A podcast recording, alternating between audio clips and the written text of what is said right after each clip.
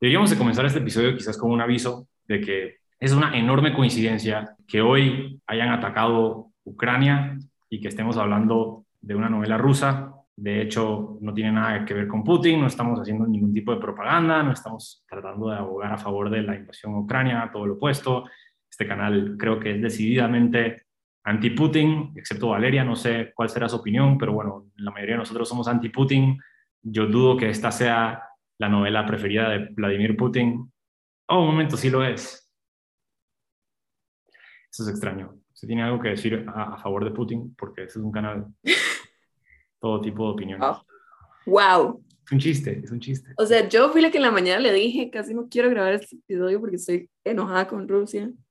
Sí, pero también deberíamos... Sí, no Rusia, pobrecito el pueblo ruso también. ok, voy a empezar el episodio. Bienvenidos a un nuevo episodio de Dialéctica donde estaremos conversando sobre nuestro tema preferido. ¿Cuál es nuestro tema preferido? La literatura mundial, sus autores y legados, el texto y el subtexto de sus nuevos cuentos y novelas y nuestra experiencia personal con sus relatos. Me acompaña desde México Cristian Alvarado. Saludos a todos. Y desde Costa Rica, Valeria Grant. Hola. Yo soy su anfitrión Arturo Pont, también desde Costa Rica, y en el episodio de hoy estaremos discutiendo una de las mejores novelas de todos los tiempos, Los Hermanos Karamazov, por el grandísimo Fyodor Dostoyevsky. ¡Comencemos! Cristian, ¿usted quiere comenzar? Valeria, ¿usted quiere comenzar? ¿Quién quiere comenzar? Ok, Cristian. Cristian, ¿usted comienza? Ah, eh, olvidé mencionar antes. Primero vamos a comenzar con la opinión, con la opinión subjetiva de la experiencia de la lectura, etcétera, etcétera. Eh, y quería eh, adentrarme en cada uno de los tres hermanos por separado y quería saber si ustedes querían elegir a un hermano en particular para comenzar, para dar la introducción. Todo el mundo va a hablar del hermano en sí, pero por ejemplo, yo obviamente soy Iván, soy el delegado de Iván, obviamente, digo, eso como que de eso no... No, yo quiero hablar de Iván.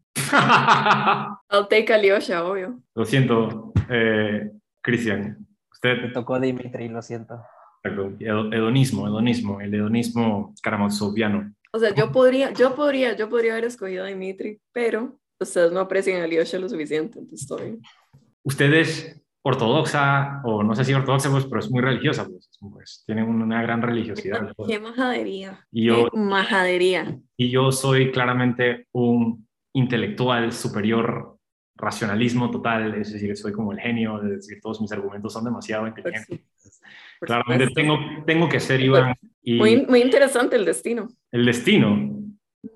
Ah, que se vuelve loco, sí. Pero bueno, eso es eh, y bueno, Cristian claramente es un hedonista, eh, mujeriego, polígamo. Sobre todo, sobre todo eso, fíjate. Claro, ok.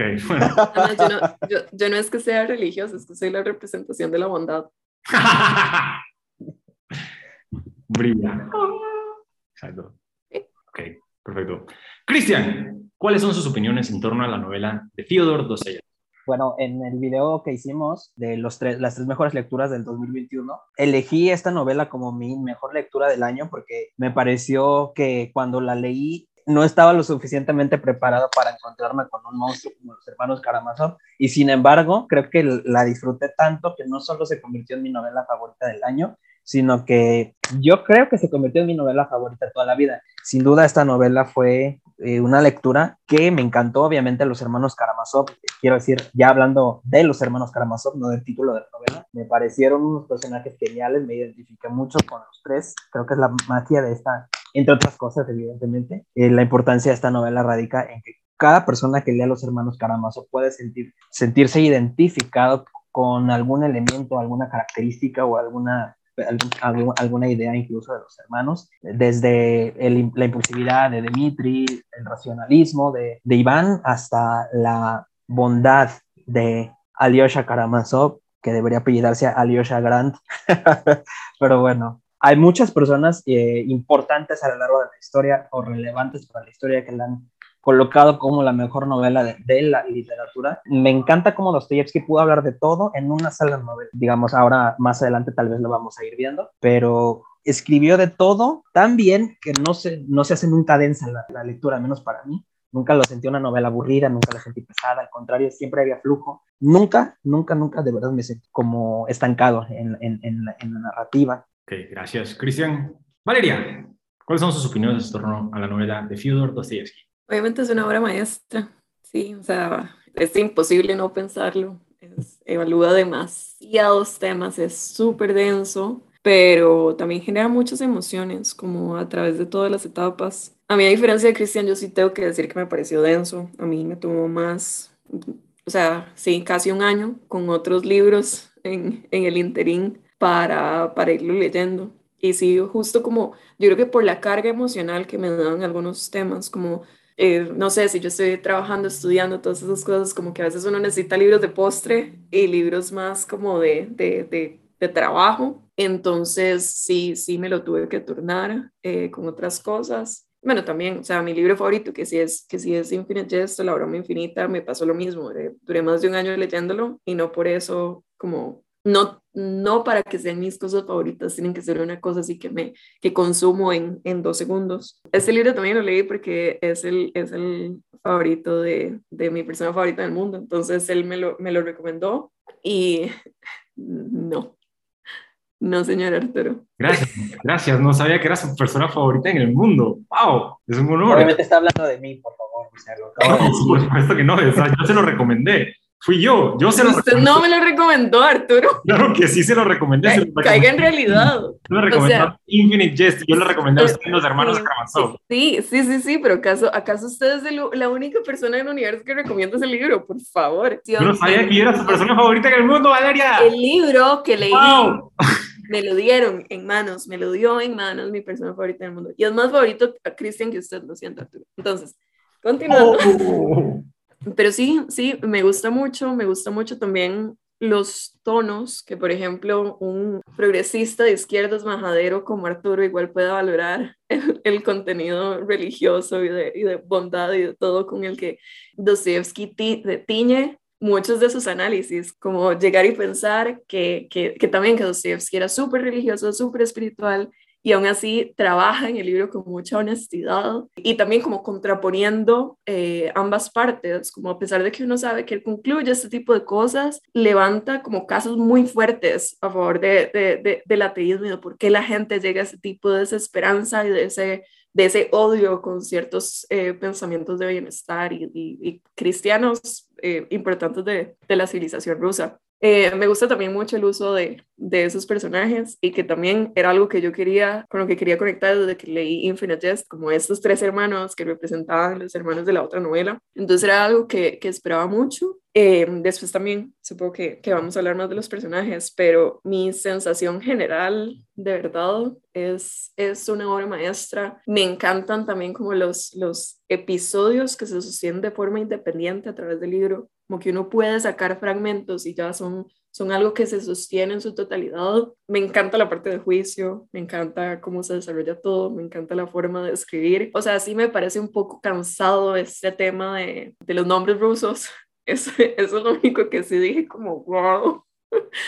Pero no, no, aparte de eso, en realidad, a pesar de ser tan denso, no es algo con lo que uno pierda tanto el hilo, es más como, como que es una carga emocional muy fuerte y una carga como cognitiva muy fuerte, pero no es como que, que Dostoyevsky se esfuerza por hacerlo con, confuso o por hacer un, no sé, un, alarde de, de, de, que puede confundir al lector ni nada, es como más bien un esfuerzo por plasmar ideas y generar emociones y, y generar cuestionamientos, entonces eso me gusta mucho y también el libro sí me causó mucho dolor, eso, eso tengo que decirlo, o sea, es, probablemente de los libros que también ha, en, en, ciertos momentos ha logrado como generar dolor y tristeza más pura en, en ciertas propuestas, entonces eso es, eso es muy valioso y también como como la sensación de bondad en algunos momentos, como la esperanza, como esas contraposiciones. Creo que, creo que sí va de, de, de, de puntos muy extremos, lo abarca todo, es, es muy valioso y, sí, pero sí, muy denso. Hay gente que, que puede sentarse, leerlo un mes, leerlo en dos meses. No, no, no es como yo lo, lo consumiría, pero sí, sí, tendré que volver pronto.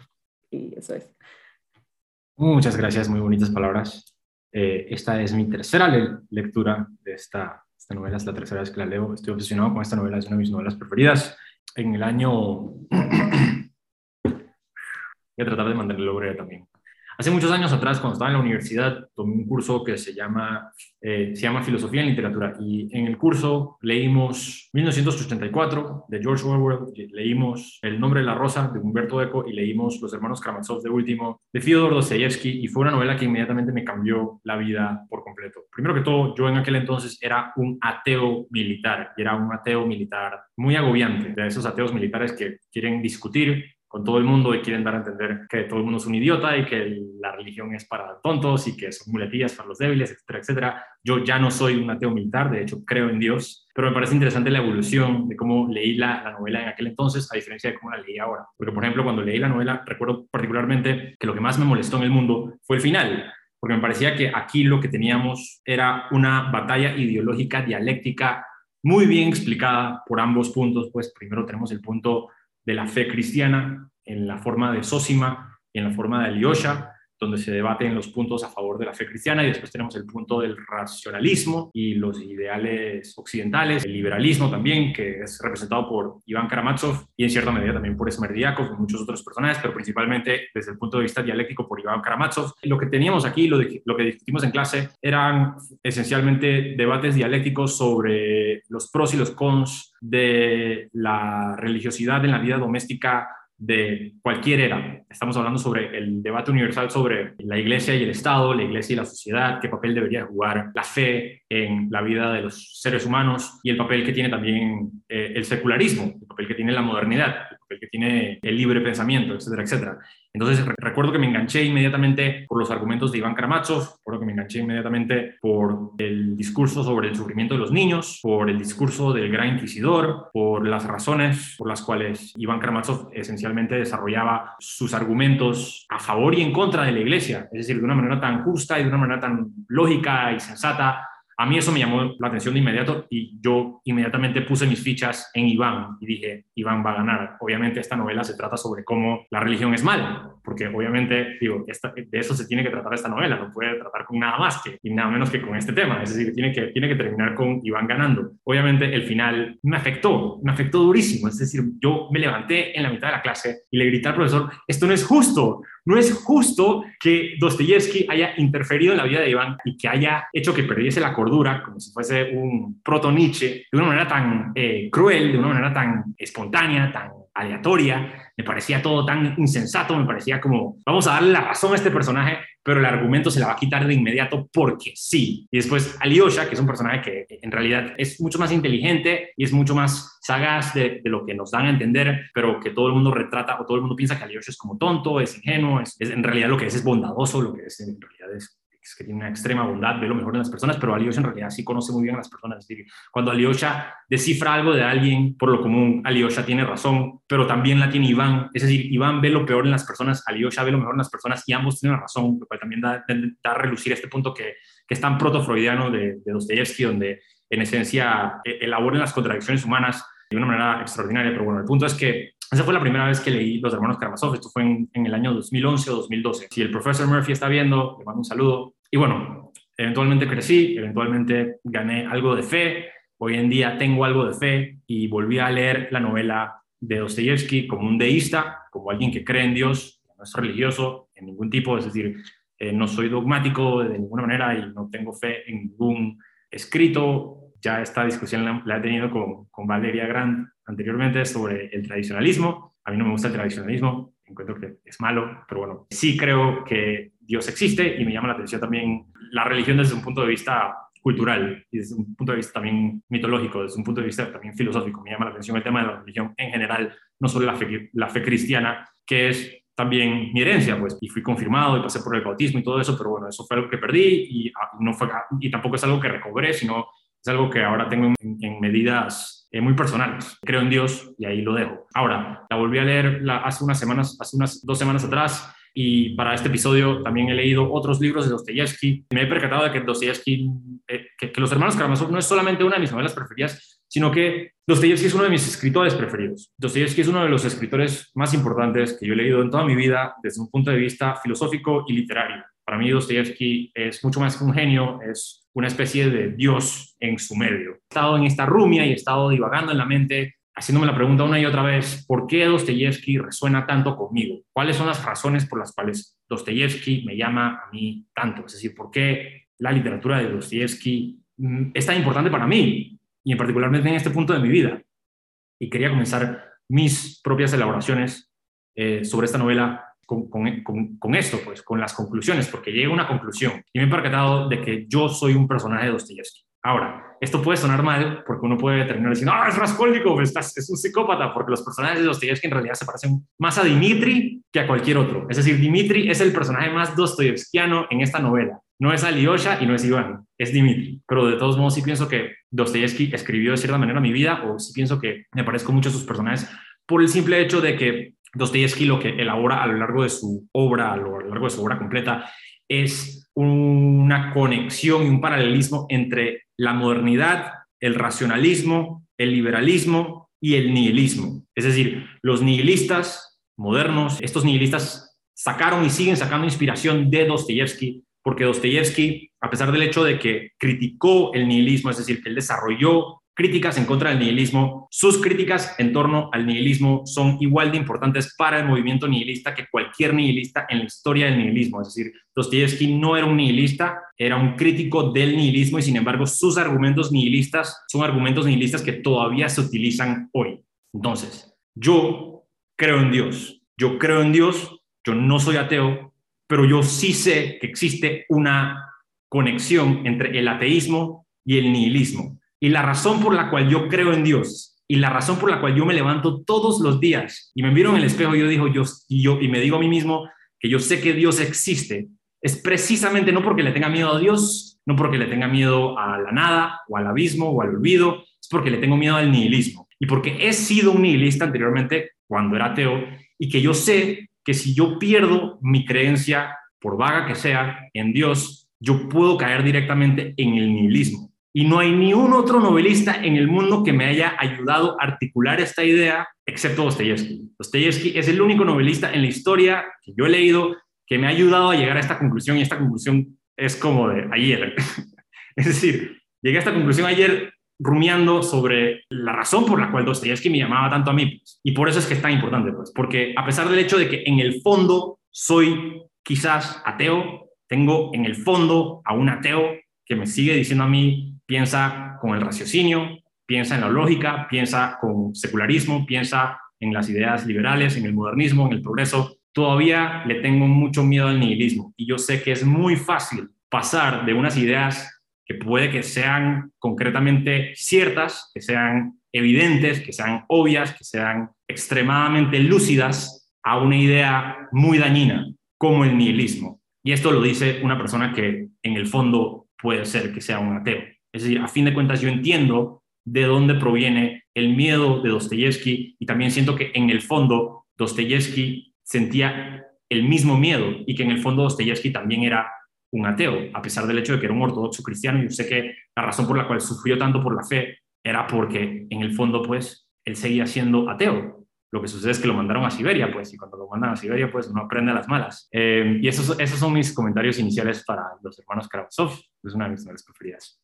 Entonces ahora lo que vamos a hacer es que vamos a hablar sobre cada personaje por separado. Cada uno de nosotros será el delegado para un personaje. Entonces, Cristian nos va a hablar un poco sobre Dmitry Karamazov y su filosofía de vida y su personaje. Con respecto a la novela de los, los hermanos Karamazov, me encantó cómo cada uno de los tres hermanos es tan igual y tan distinto al mismo tiempo. No podría decir que los tres tienen algo de su padre, porque evidentemente por más que le busques, yo no, yo no, no encuentro algo de, eh, de Alyosha en Feodor, no sé, a, condición de lo que cada uno pudiera creer. Veo mucho, por ejemplo, de Dimitri, de Dimitri e, evidentemente en Feodor, eh, y también de Iván, desde luego, y de Smerdiakov, por supuesto, pero por más que intenté rascarle ahí con las uñas, no, no pude encontrar ningún tipo de similitud con el hijo menor y su padre, pero bueno, es que los tres hermanos Karamazov, los tres hermanos legítimos Karamazov, me parecieron personajes excelentes, no puedo decir contrario a que, por ejemplo, Alyosha es algo completamente distinto a mí, porque en mi caso yo no creo, tampoco creo en algo que trascienda la experiencia, no creo en dioses, no creo en deidades, no creo, no creo nada eh, externo a mí, a, a, lo, a, sensible, ni siquiera creo en horóscopos, no creo en, en, nada de eso, ¿no? pero a pesar de lo distinto que podría parecer o lo ajeno que podría parecer Alyosha, para mí en este sentido me parece un personaje bien interesante como lo estructura, pero eh, digamos, hablando específicamente del mayor de los Karamazov, Dmitri me encantó porque es muy, es el más parecido a su padre, tal vez por eso es quien más problemas tiene con él y es también por eso que es el personaje, el, digamos, el principal sospechoso cuando se comete el parricidio, porque para todo esto, pues evidentemente la historia gira en torno al asesinato de Fyodor Karamazov, que se me hace muy interesante también que le haya puesto el mismo nombre, digamos, a su personaje de Fyodor, el mismo nombre de él, del autor de Fyodor Dostoyevsky. No sé qué tan autobiográfico sea ese personaje, pero sí se me hace muy interesante porque Fyodor Karamazov es un personaje despreciable por donde se le vea y, y lo más despreciable que a la vez me, me, encantó esto del personaje, lo amé, no solo se empeña en ser, en ser un, un, un ser repugnante, sino que se siente feliz de causar repugnancia en los demás no solo es como soy malo, sino que me encanta que la gente me odie por ser lo que soy. Y eso, pues evidentemente es un personaje incomodísimo, pero muy auténtico desde mi punto de vista.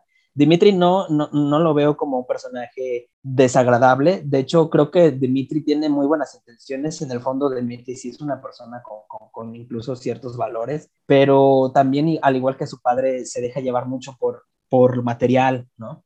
Todo lo contrario a Lyosha. Dimitri busca el placer, el placer momentáneo, por, por, decirlo de algún modo, las mujeres, el alcohol, las fiestas, el dinero. Es una persona que como su padre tiene problemas de dinero, muchos de ellos relacionados con las mujeres y con, el juego. Y Dimitri busca siempre el placer ante todo. Digamos, para Iván a lo mejor el conocimiento es lo importante, para Lyosha es pues la trascendencia del alma. Dimitri no, no, no, le interesan estos temas. Él quiere vivir ahora y el momento y luego por eso tiene una, una relación allí complicada con, con la pareja de, de su hermano. La, no sé, me encantó Dimitri porque a, su vez, a pesar de todas estas ondas de excesiva humanidad, lo veo una persona muy en el fondo que quisiera encontrar como un, una verdadera satisfacción más allá de lo que él está haciendo. Odia a su padre y lo odia porque su padre los abandona. Fyodor es una persona que nunca se interesó por sus hijos, tuvo cuatro, de los cuales solo reconoció tres. Por eso es que lo odia tanto, porque se identifican mucho, los dos personajes son muy parecidos. Incluso por eso lo llega a amenazar de muerte y por eso justamente es que piensan que él es el que lo asesinó cuando en realidad no fue él. Me encanta el final de Dimitri porque es, es agridulce,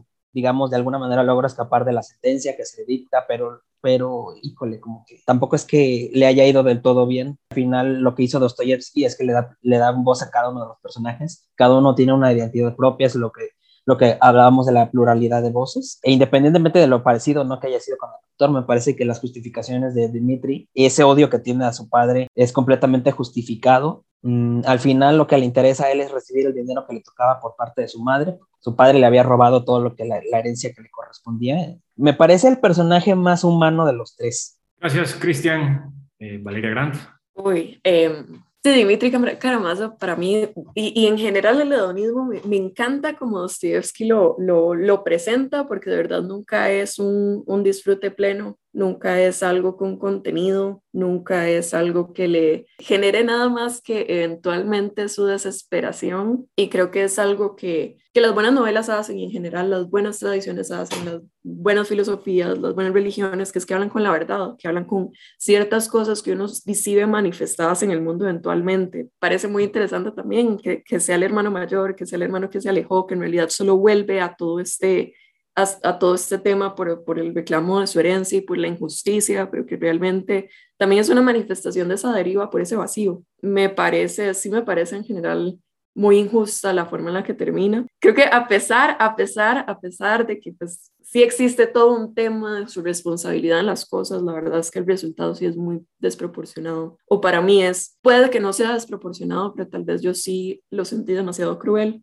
Puede ser que fuera un pago justo, pero a mí sí me generó demasiado la sensación de crueldad. Arturo hablaba de que, de que era cruel la forma en la, que, en la que manipularon la vida de Iván. A mí eso me parece totalmente justo, yo creo que eso sí se lo merecía 100%. eso me parece menos trágico que la forma en la que, en la que el hedonismo castiga a Dimitri, porque creo que el hedonismo es un impulso más natural, de la carne, es un impulso más natural del cuerpo, es un impulso más natural del vacío, es un impulso más natural de nada más no tomar decisiones. En cambio, Van más bien manifiesta esta, este tomar la decisión incorrecta. en mi interpretación. Entonces es como tomar la decisión incorrecta y tener un resultado incorrecto para mí es menos cruel que nada más estar a la deriva, estar en vacío y que el mundo le demuestre que eso va a tener unas consecuencias horribles y crueles. Que el solo hecho de no hacer bien, del solo hecho de dejarse llevar, del solo hecho de, de responder a la carne y al ello, en vez de, de hacer un esfuerzo por alejarse de estas cosas, de verdad lleva un castigo terrenal súper fuerte. Y en general, como toda la forma en la que eso se manifiesta, a mí se me hizo muy doloroso, muy cruel. No sé, o sea, yo, yo de verdad tal vez si es de los personajes con los que menos me identifiqué. Christian dice que, que Alyosha es el de él. Y de que yo, yo sí he tenido mucho mis épocas puramente donistas, nunca se sienten tan, tan una, una, un efecto del vacío, tan un, un, defecto, un efecto del nada, sino más bien como, como como alguna, alguna presión que se desata de esa manera, pero con Dimitri sí se siente que nunca, nunca, nunca en ningún momento tiene norte. Por eso agarra Grushenka tan fuerte, porque es, lo, es como la ilusión, la mínima ilusión de algo que existe en su vida y eso se aferra y eso le, trata, le trae todo el daño. Pero, pero sí, Dimitri, Dimitri de verdad es como, como, como, como un efecto muy triste en general. También para mí como la representación de lo que más hace que la gente se pierda. Como yo sí pensaría que si uno dividiera el mundo, la mayoría van a ser Dimitris. Y eso, que, que, que, el resultado fuera tan cruel, que el paso fuera tan cruel, que la forma en la que la gente lo trata fuera tan cruel, incluso la forma en la que él va como equivocándose y pecando, pero él tiene como un, una moral que no cruza, como si tiene reglas las que considera, las que quiere aferrarse también, como yo soy una persona buena, como yo, yo he hecho cosas malas y me arrepiento, pero yo soy bueno y me aferro a esto, a pesar de que es muy poquito, eso también me parece como es algo que le pasa a la mayoría de la gente, que por eso se pierden y que por eso, por eso viven vidas como tan crueles y tan castigadas. O sea, a mí Dimitri me parece el personaje más doloroso de todos ni Smerdyakov, que digamos, bueno, podemos hablar de Smerdyakov después, es parecido a lo que hablamos de Frankenstein, es como, como la sociedad escupe un monstruo y es, y es la perdición absoluta, pero creo que es más cruel cuando uno dice, no, no, este es, este es el promedio de la gente, esto es lo que pasa, cuando uno no tiene nada más. Y de verdad, entonces me, me genera mucho dolor la existencia de Dimitri.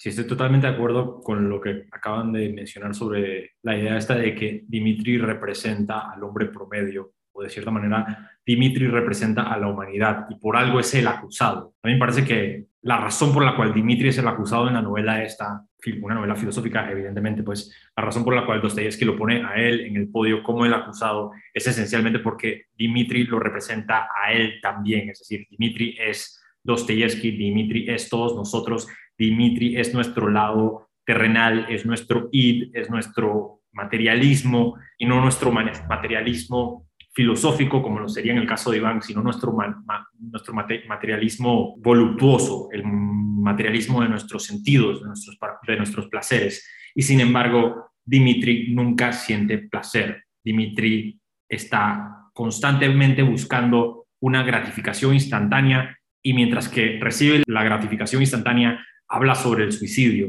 Es decir, Dimitri es miserable. Y aquí también creo que Dostoyevsky utiliza a Dimitri para trazar otro lazo muy dostoyevskiano, muy de él, entre el hedonismo y el masoquismo. Es decir, Dimitri se hace daño. Dimitri, por muchas ocasiones yo pensé que era un perfecto idiota, porque hacía todo lo posible como para inculparse, hacía todo lo posible para que todo el mundo pensara que él era el asesino o que él iba a ser el asesino, eh, él iba a ser el asesino más concretamente. Y sin embargo, ahora lo que pienso es que Dimitri lo que, lo que tiene en realidad es un problema de masoquismo. Es decir, él, él quiere sufrir él busca el placer en particular porque está buscando estos sentimientos extremos para sufrir, busca el placer tal vez para aplacar sentimientos de, de miseria, de sufrimiento interior. Y tampoco me parece que es una coincidencia que Fyodor se haya autonombrado Fyodor, es decir, que Fyodor Karamazov, el papá de los tres hermanos Karamazov, se llama Fyodor. Pienso que esto es porque todos los personajes de Dostoyevsky son Dostoyevsky, es decir, él es el padre, él los engendró, entonces estos tres hermanos representan tres características muy importantes del autor en sí, y porque Dostoyevsky tampoco se quería mucho a sí mismo, pues tenía muy, muy baja autoestima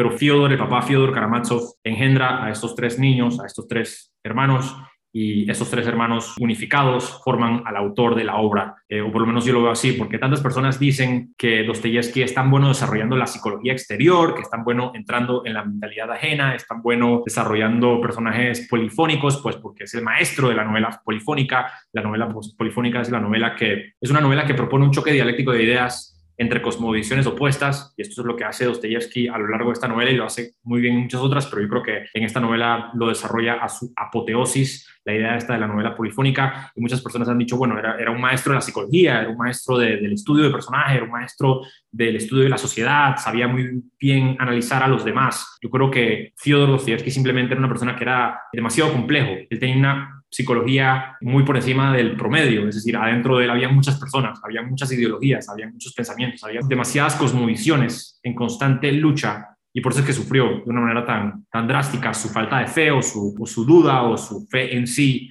Es debatible saber por qué sufría tanto, pues a causa de los debates teológicos o los debates seculares y racionalistas. A mí me llama mucho la atención todo lo que han dicho sobre, sobre Dimitri, en particular lo que mencionó Valeria sobre el final, algo que me llama mucho la atención sobre, el final, que antes odiaba, antes detestaba el final, le tenía mucha tirga al final, ahora me gusta muchísimo más me percato de que en el final de Los Hermanos Karamazov no hay un final feliz precisamente porque en este universo que desarrolla Dostoyevsky no hay milagros. El cadáver de Sosima tiene un tufo insoportable y los milagros no existen. Es decir, no es que de repente todo se arregla porque hay una confesión de Iván y porque Alyosha tuvo fe y porque todos se agarraron de la mano y fueron a la iglesia y abrieron una Biblia y salió un rayo de luz y apareció Dios eh, manifestándose frente a todos y les dijo a todos como que ahora liberen al hombre inocente, lo que sea. Es decir, eso no sucede en el mundo de Dostoyevsky porque sigue siendo realista. Es decir, esto no es esto no es un panfleto, es lo que estoy diciendo, pues como que Los Hermanos Karamazov sigue siendo una novela profundamente psicológica y profundamente realista en este aspecto, y por eso es que una persona como yo la puede leer, porque si de repente sucede un milagro y aparece el fantasma de Sosima y todo el mundo se agarra la mano y salen corriendo y liberan a Dimitri, curan a Iván, Iván dice como voy a ser un buen cristiano ahora adelante y todo el mundo aprende una lección, es decir, esa sería una novela en donde Dios existe. Esa sería una novela en donde la cosmovisión cristiana se cumple y se hace realidad y es un Dios todopoderoso y todo benévolo, omnipresente y puede cambiar el destino de los humanos.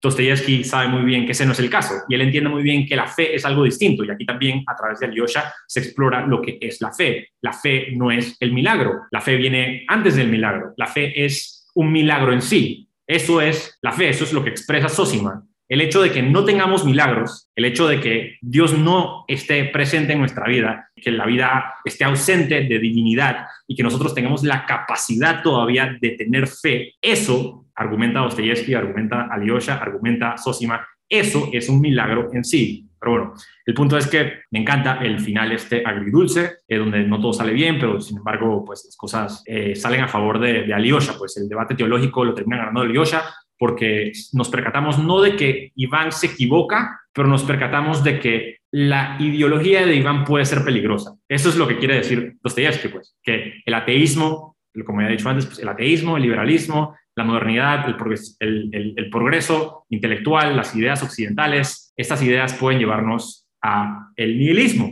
E, esa es la tesis no solamente de esta novela, pero de toda la obra de Dostoyevsky. Y bueno, quería solamente mencionar eh, rapidísimo, por contexto, porque me encanta, porque Fyodor Dostoyevsky es cierto que Los Hermanos Karamazov es una novela de misterio, es una novela judicial, se convierte en una novela judicial, pero a Fyodor Karamazov lo asesinan en la página 600, de mil páginas lo asesinan en la página 600. Entonces, estamos hablando de 600 páginas, más de la mitad de la novela. En realidad trata con un drama humano que durante mi primera lectura como que no, no, me pareció muy interesante y ahora durante esta última lectura me pareció lo más interesante del mundo. Estaba súper involucrado en todo el drama humano entre todos los personajes, pues, porque Fyodor y Dimitri padre e hijo están enamorados de la misma mujer, que es Grushenka. Entonces, Dimitri tiene a la, a la misma vez una deuda con otra mujer que se llama Katerina Ivanovna.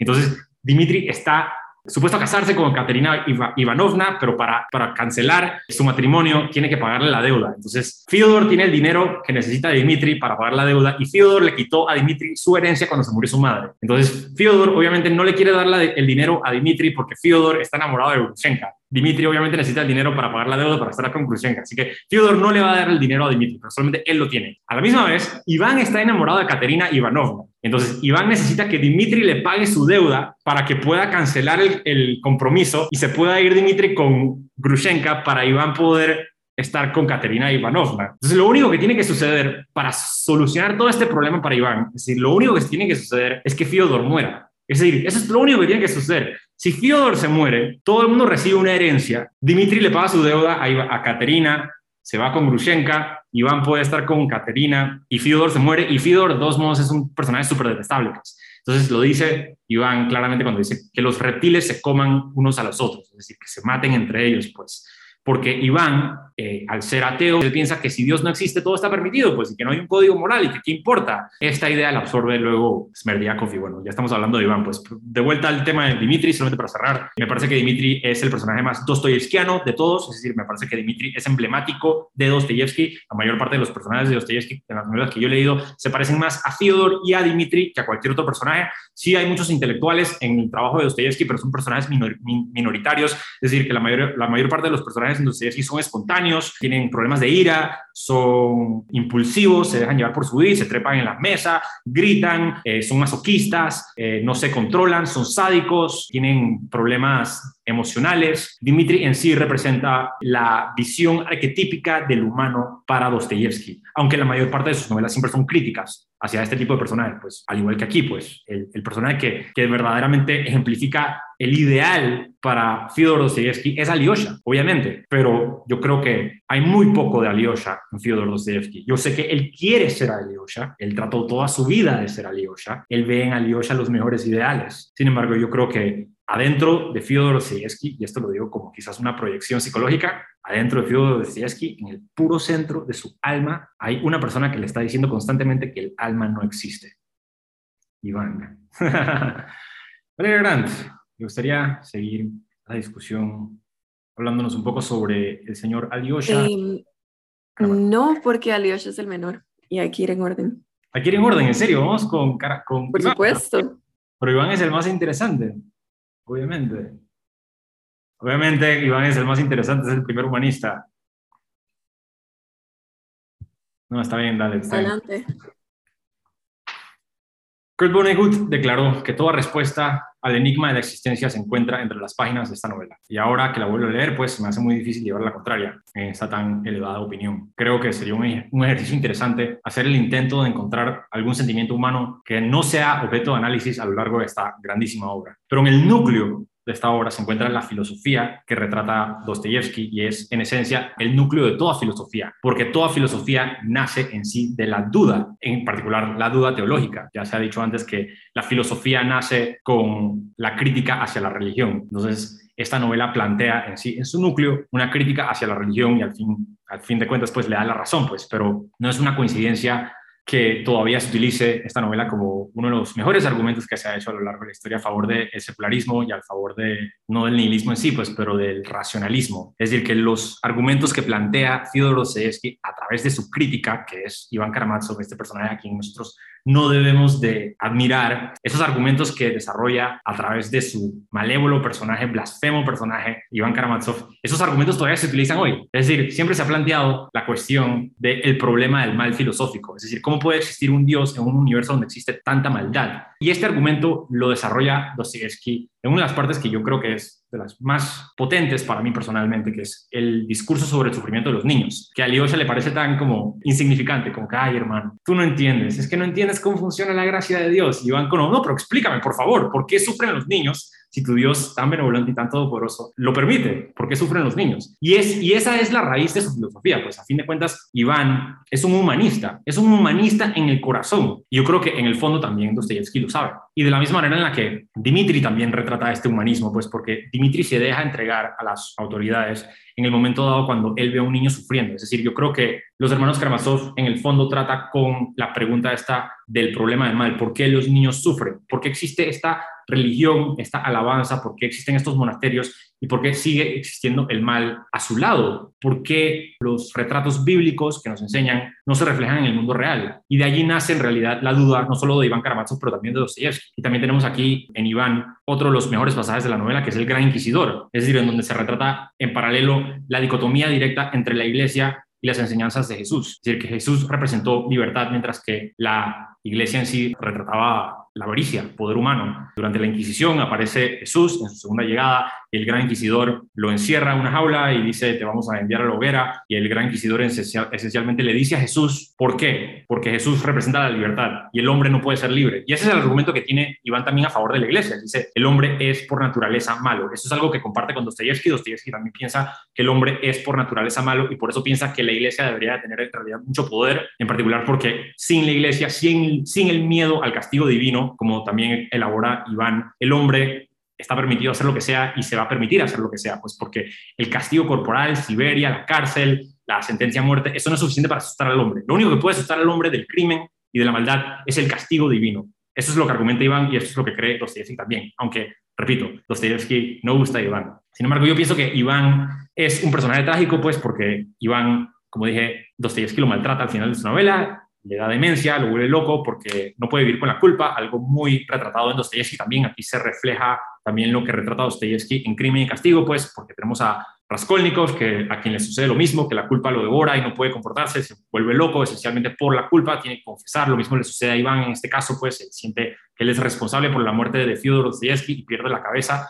En mi mundo ideal, en mi mundo realista, Iván pudo fácilmente haber confesado y no haber perdido la cabeza, es decir, tan simple como eso, pero Dostoyevsky quería como que rematar el punto de que, claro, las ideas occidentales y liberales de Iván pues lo llevaron a la locura, el nihilismo lo llevó a la locura, pues esto está ejemplificado en Iván. Sin embargo, yo todavía pienso que Iván es en sí el centro de Dostoyevsky. Antes del episodio estaba teniendo una conversación con Cristian sobre quién en esta novela es Dostoyevsky. Ya había dicho anteriormente que todos son Dostoyevsky en sí, pero yo todavía pienso que Dostoyevsky argumenta a lo largo de sus diarios y de su obra que la razón por la cual él sufre tanto a lo largo de su vida es por su duda, por su incredulidad, por su intelecto. Es decir, Dostoyevsky piensa que su intelecto le trajo mucho dolor. A lo largo de su obra, él trata de dar a entender de que ser un intelectual racional, humanista, moderno, progresivo, eso lo único que trae es mucho dolor. Eso es lo que él argumenta a lo largo de toda su freaking obra, desde El hombre subterráneo hasta los hermanos Karamazov, por lo menos desde, desde, Siberia, pues porque lo enviaron a Siberia específicamente por sus ideas liberales, por sus ideas humanistas, por sus ideas progresivas.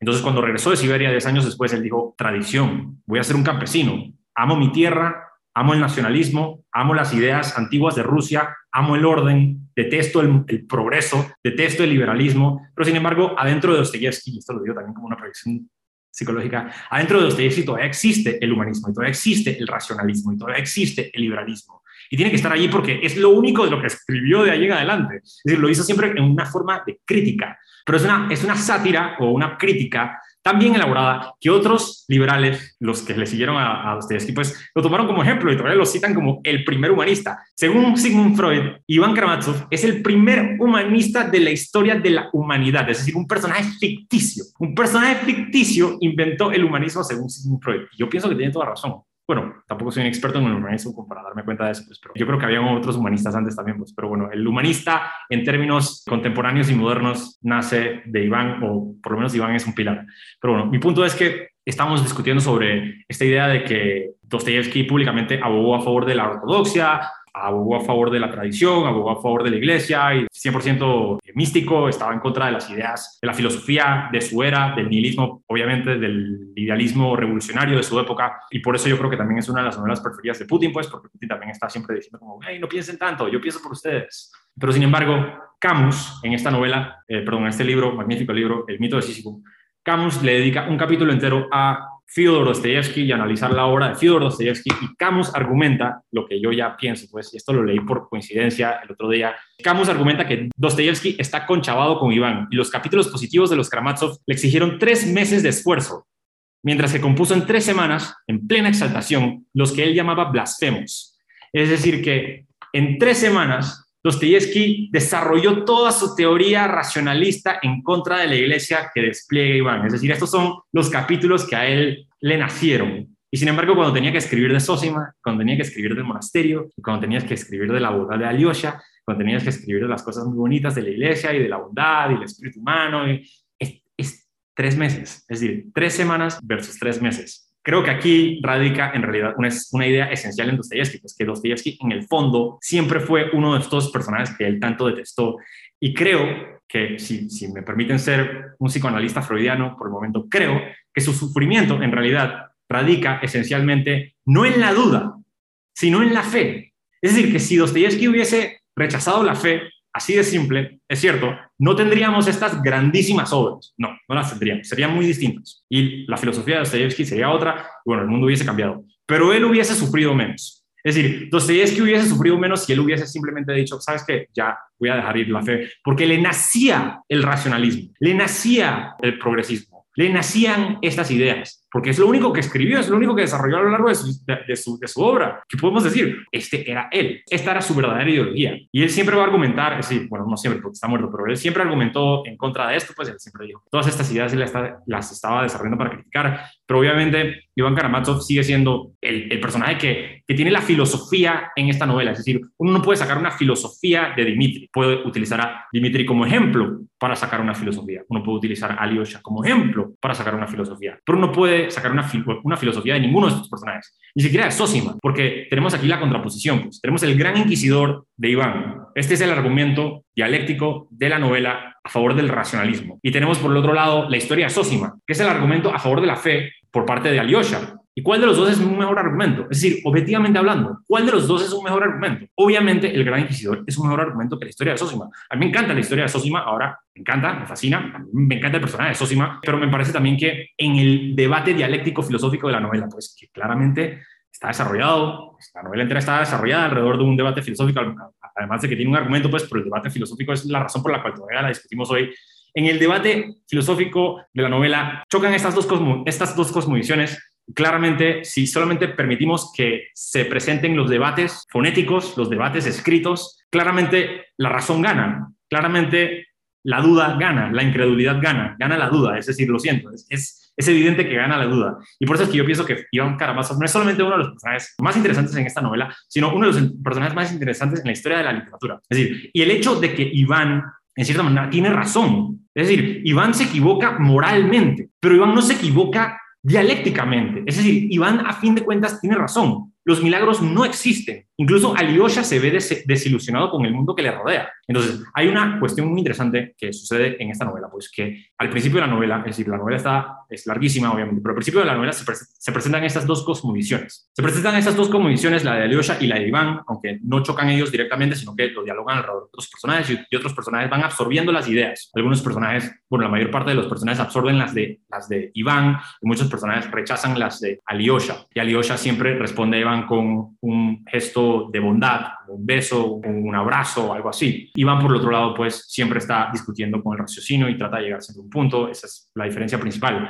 Obviamente, Dostoyevsky le da la razón a Alyosha, pero bueno, ese es otro punto. El punto es que suceden 600 páginas donde estos personajes, desde Lise hasta la señora Joslakova, Grushenka, Fyodor, Smerdyakov, todos van debatiendo estas ideas hasta que llega la página 600. ¡Puf! asesinan a Fyodor Dostoyevsky, aparece la policía en busca de Dimitri, Dimitri da su explicación de que él siempre tuvo el dinero consigo, que lo tenía amarrado en el cuello, y no es hasta que Dimitri ve a un niño eh, sufriendo, un niño muerto de hambre, que él decide entregarse porque, porque el mundo es injusto, porque el mundo es injusto y ahí yo creo que también demuestra Dostoyevsky cierta humanidad hacia, hacia Dimitri. Entonces suceden tres meses, pasan tres meses y ahora en este pueblo empieza a nevar, ya está nevando, y tres meses después comenzamos con Alyosha y vemos el mundo desde la perspectiva de Alyosha, y este mundo ha adoptado por completo la ideología de Iván. Ahora todo el mundo habla sobre la ideología de Iván, todo el mundo está hablando sobre cómo si Dios no existe, todo está permitido, deberíamos adoptar ideas modernas, deberíamos seguir con el progreso de la humanidad,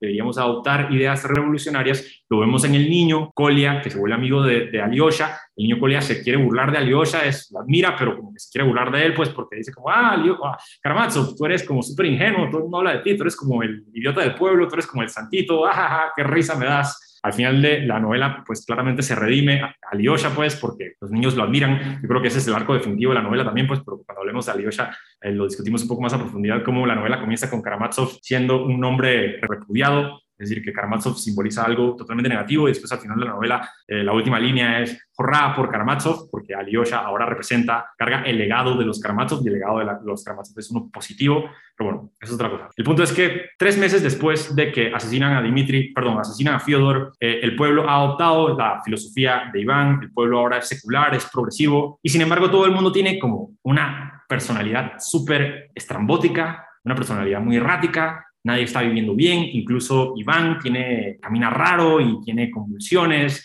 es decir, eh, se golpea el dedo, es masoquista, eh, la señora Josh Lakova solamente piensa en dinero, todo el mundo se ha vuelto hipermaterialista y no solamente por el asesinato de Fyodor Dostoyevsky y, y, no solamente tampoco por la ideología de Iván, pero también por el hecho de que cuando se murió el padre Sosima, eh, no olió a, milagro. No hubo un milagro durante la muerte del hombre más santo y benévolo del planeta. Se dice que cuando un santo muere, pues el cuerpo huele, huele bien, no huele mal, no se descompone de inmediato. Y sin embargo, cuando se muere Sosima, que es el espejo de, de Alyosha, pues el maestro de Alyosha, descarga un tufo y de, inmediato aparecen los extremistas religiosos, pues porque Dostoyevsky también critica a la religión extremista, con muchos personajes, en particular el personaje de Ferapont, aparece Ferapont y Ferapont dice, ah, vieron, se los dije, él no era casto, a él le gustaba el azúcar, le gustaban los dulces, no era un buen cristiano, era una mala persona, yo se los dije desde un, desde un inicio. Entonces, esta ideología pues se apodera del mundo del pueblo de los Karamazov y no es hasta los últimos momentos pues donde Iván eh, recibe una demencia, así como a los Nietzsche. Camus también menciona que es una increíble coincidencia pues que Nietzsche también se volviese loco, tuviese un delirio, muriese con, eh, eh, delirando de la, misma, de la misma manera en la que Iván muere delirando, pues, pero bueno, muchos cristianos también deliran y tienen todo tipo de enfermedades mentales, así que tampoco es que haya un argumento ahí a favor o en contra. Pero mi punto es que, a fin de cuentas, hay una especie de deus ex máquina por parte de Dostoyevsky para darle la razón a Ilyusha sin nunca concluir con un argumento sólido. Es decir, dialécticamente, Iván siempre tendrá la razón y por eso es que esta novela es tan bien amada por tantos eh, racionalistas. Eh, sin embargo, Dostoyevsky argumentativamente siempre le da la razón a Ilyusha, pues el mundo empeora por Iván. Es decir, gracias a Iván, Smerdiakov asesina a Fyodor. Pero digo, Fyodor tampoco era una muy buena persona, pues, pero bueno, si uno piensa que toda persona vale algo, que toda vida vale algo y que nadie debería de morir, pues claramente Iván se equivocó. Y yo sí pienso eso, claramente pienso que Smerdiakov era un personaje que no debió de haber asesinado a nadie y que Fyodor no debió haber muerto, es decir, no, obviamente no era, una, no era una buena persona, pero no merecía morir. Sin embargo, tampoco, le, tampoco culpo a Iván por eso, es decir, no es culpa de Iván, es decir, Iván sí pienso que Iván estuvo totalmente consciente de lo que le decía Smerdiakov cuando le dijo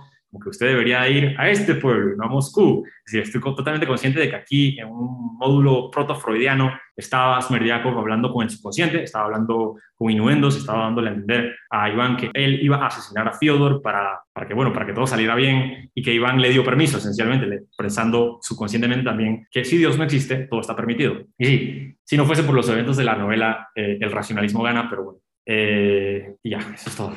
¿Es el mejor personaje del mundo?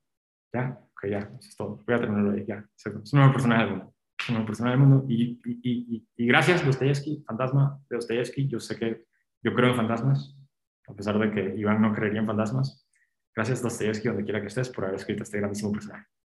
Ya, ok. Eh, Valeria, ¿quiere seguir usted? Con... Creo que mejor Cristian, porque Cristian va a decir cosas más bonitas que yo. Ok, está bien. Cristian, adelante. Bueno, solamente iba, quería decir, me gustó mucho cómo como Dostoyevsky, incluso en su crítica al progresismo y a, a las ideas pues, más racionalistas, ubica territorialmente. Por ejemplo, ya ves que Iván eh, trabajaba en, y vivía en Moscú, ¿no? Y trabajaba y escribía en una revista en Moscú y el resto de la novela se, se lleva a cabo en, en, pequeños poblados. Entonces, se me hace muy interesante porque, por ejemplo, aquí en México es muy común creer que las personas que se van a vivir a la Ciudad de México, como es una ciudad súper progresista, donde, digamos, hay todo tipo de libertades, este, matrimonio igualitario, por ejemplo, la despenalización del aborto, allá son temas que eh, están completamente legalizados y se suele creer que los pueblos, digamos aquí en, mi ciudad, que es una ciudad muy pequeña, como que todavía la gente es más tradicional, más así como, ¿sabes? Entonces yo lo relaciono mucho con la realidad, con la actualidad aquí, aquí en México, porque también ubican, siempre están hablando como de que los que se van a Moscú en la novela, como que allá tienen ideas muy perversas y allá están los ateos y allá es Moscú es como la representación de esta onda mala antirreligiosa y antidios. Esto se me hizo muy interesante en primer lugar. Y hablando lo que mencionabas de Inquisidor, creo que la idea fundamental del Inquisidor es la idea de que la libertad para el hombre es el peor castigo que puede llegar a tener, porque el hombre no está, no, no está preparado para ser libre porque la libertad significaría que uno es dueño de sus acciones y por lo tanto debería uno cargar con las consecuencias de los actos personales. Por eso dice que el hombre siempre está buscando líderes, siempre está buscando alguien que lo gobierne, alguien que lo guíe, porque de otra manera no, no podríamos vivir en esa angustia de, de que todo lo que yo voy a hacer soy completamente responsable de ello. Por eso le decía a Jesús, este, este inquisidor, el gran inquisidor, le decía a Jesús, tú que veniste hace 1500 años, si tú te hubieras autoproclamado como el líder y el jefe y todos tienen que hacer lo que yo digo y vestirse de esta digamos, de esta autoridad impuesta, habrías tenido más éxito con las personas. ¿Por qué? Porque entonces todo el mundo te habría seguido ciegamente porque al final es lo que estamos, la humanidad es lo que busca. Pero en cambio tú cometiste el error de, darles libre, libre albedrío, perdón. Cometiste el error de darles la opción de elegir y de ser dueños de su propia existencia y de sus propias decisiones y con base en las, eh, digamos, en las decisiones que uno tome, vamos a ir llevando los hilos de nuestra vida. Este fue tu gran error. Por eso, incluso por eso te asesinaron, que no lograste conectar con las personas. Y esta idea me parece bien interesante porque después Alfred vendría a decir que somos condenados a ser libres y es justamente esta idea. Estamos condenados a ser libres, ¿no? Cuando la libertad, eh, sobre todo una libertad sustantiva y en este caso religiosa, se ve como una carga, ¿no? Prefiero que alguien me diga lo que tengo que hacer. Prefiero que alguien me guíe y haya este, esta onda de crimen y castigo, a que simplemente yo sea el dueño absoluto de mis decisiones y por lo tanto de mí, en, hablando de la religión, que todo lo que yo vaya a hacer en esta vida va a tener consecuencias en una vida futura en una eternidad futura. Creo que es parte fundamental del, del, del, inquisidor. Y pues bueno, también el diálogo que tiene con el diablo, casi al final de la novela, me pareció, a mí personalmente me hizo la parte más, no sé si más interesante, pero como el clímax del personaje de Iván, porque el diablo, bueno, Iván ve al diablo y tiene una conversación con él. Básicamente le dice el diablo que él a veces envidia a los seres humanos y que él querría ser uno, porque la existencia es tan absurda que le parece interesante y le parece lo más asombroso que puede existir en la vida, porque nosotros estamos al tiempo, digamos a la temporalidad, porque el diablo se autodenomina como un ser atemporal, él no conoce el tiempo, él ha estado siempre y, estará siempre. Y las personas nos aferramos y, creamos todas unas condiciones de vida en torno al justamente al, tiempo en el que estamos y todo lo vemos desde esta perspectiva y a todo le agregamos valor, cosas que para él no tienen sentido y a la inversa, las cosas realmente valiosas, nosotros las desvaloramos y las tiramos a la basura. Y justamente eso dice que, que, la existencia humana es lo más ridículo para, básicamente, ¿no? Que no entiendo por qué Dios ha puesto tantísima, digamos, empeño, tanto importancia en la humanidad, nos ve como algo ridículo, como lo más así risible de los universos, porque también habla un poco del, del espacio y sin embargo él dice que daría toda su eternidad y todo su, sí, su, su, su, ser, su magnificencia por vivir como una persona y morir como un hombre y vivir todo el proceso de, del aprendizaje, de crecimiento. También habla pues de que al final de cuentas la idea de diablo es muy importante porque gracias a eh, pues esta dicotomía, el bien y el mal, no, no puede existir una, no, puede, no podría existir la bondad de Dios si no existiera su contraparte, no podríamos de esta manera aprender, no podríamos crecer. Pues sí, para mí también Iván no solo es el, el mejor personaje de la novela, sino creo que de, todas las, por lo menos de las novelas que yo he leído a lo largo de mi vida, es de los personajes fundamentales. Pero aún así amo a los tres. También Alyosha me parece una cosa bien bella. Había olvidado mencionarlo del diablo, gracias por mencionarlo. Eso es un excelente punto, Cristian. Tienes toda razón. Ese, es un clímax eh, decisivo de. Clímax, sin lugar a dudas. Y, y es un clímax, eh, digamos, contradictorio, porque ese cuando alcanza el punto más alto y al mismo tiempo es cuando alcanza la locura, digamos cuando se ve más patente su locura, entonces podría ser el clima, pero al mismo tiempo podría ser la parte más baja. Eh, muchas gracias, Cristian. Valeria, sus comentarios sobre el personaje más odiado de todos los tiempos. Súper. No, no, no, no. A mí, a mí me parece importantísimo, me parece hermoso. Nada más me parece un poco, ¿cómo decirlo? Un poco egocéntrico de parte de, la posición de Arturo decir que Dostoyevsky realmente eh, lo que pensaba era como Iván y que él quería más bien eh, relacionarse con la imagen de lo bueno y el bienestar y que sí era este progresista y este humanista que era solo porque propone esas ideas. Yo en realidad creo que el personaje de Iván sí representa una cruz importante de la razón que no le toca a todo el mundo o que yo tal vez no he visto tan manifestada en todas las personas. Sí creo que, por ejemplo, muchísima de la audiencia de, Dialéctico va a estar súper de acuerdo con Arturo y va a decir, sí, sí, este es el mejor personaje y esta es la única verdad y, tiene demasiado sentido.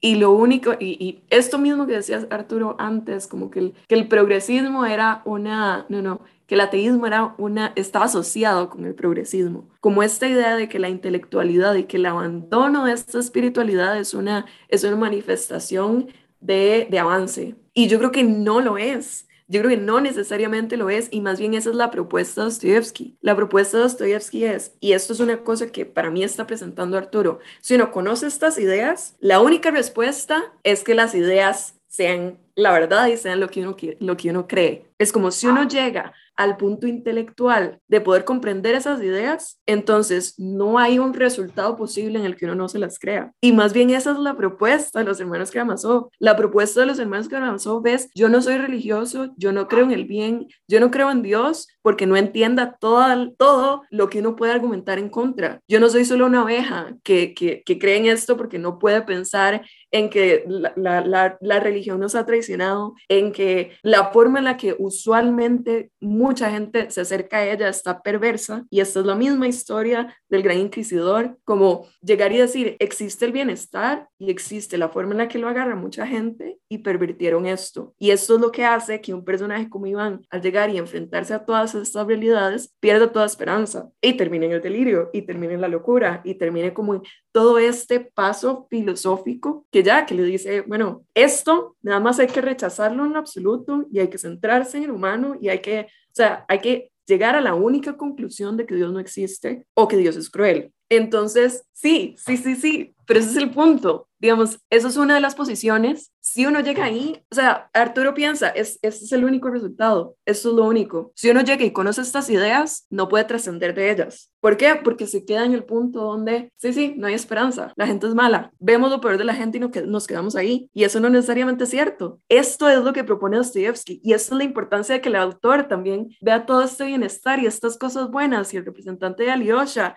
y toda la naturaleza humana como no solo las cosas perversas que hace que la gente que está castigada por esa razón termine rechazándolo todo y sintiéndose mal y pasando como por ese proceso espantoso de esencialmente eh, vivir el infierno en tierra. Y eso es para mí lo importante, digamos, Dostoyevsky dice, yo conozco esto, aún así, de esta dicotomía, la otra es la que gana. Aún así, la luz, el bienestar, el ver lo mejor en la gente, la pureza, que no necesariamente está relacionada con el pensamiento religioso dogmático tal cual, sino con la pureza de Alyosha. Y eso es otra de las cosas importantes de Alyosha, que, que desde el principio lo proponen, que el maestro es tan bueno y es tan bueno desde el principio que la gente solo puede pensar que es estúpido. Entonces, eso es lo mismo que está haciendo Arturo, como el ateísmo y abandonar esto y el humanismo, entonces eso es símbolo de inteligencia. La bondad es símbolo de estupidez. Y cualquier persona que solo vea lo bueno, la tenemos que subestimar o llegar y decir, es una cosa con la que yo como humano no, no, no puedo contactar, o esto nada más no es la representación del mundo, o esto es ficción, o lo mismo que decía Arturo, como cualquier manifestación de que, bueno, llega, baja un ángel o las cosas funcionan bien, entonces ya esto no puede ser el mundo, porque es, un, es, es, es nada más como casi que un, una, un deseo, porque las cosas sean malas,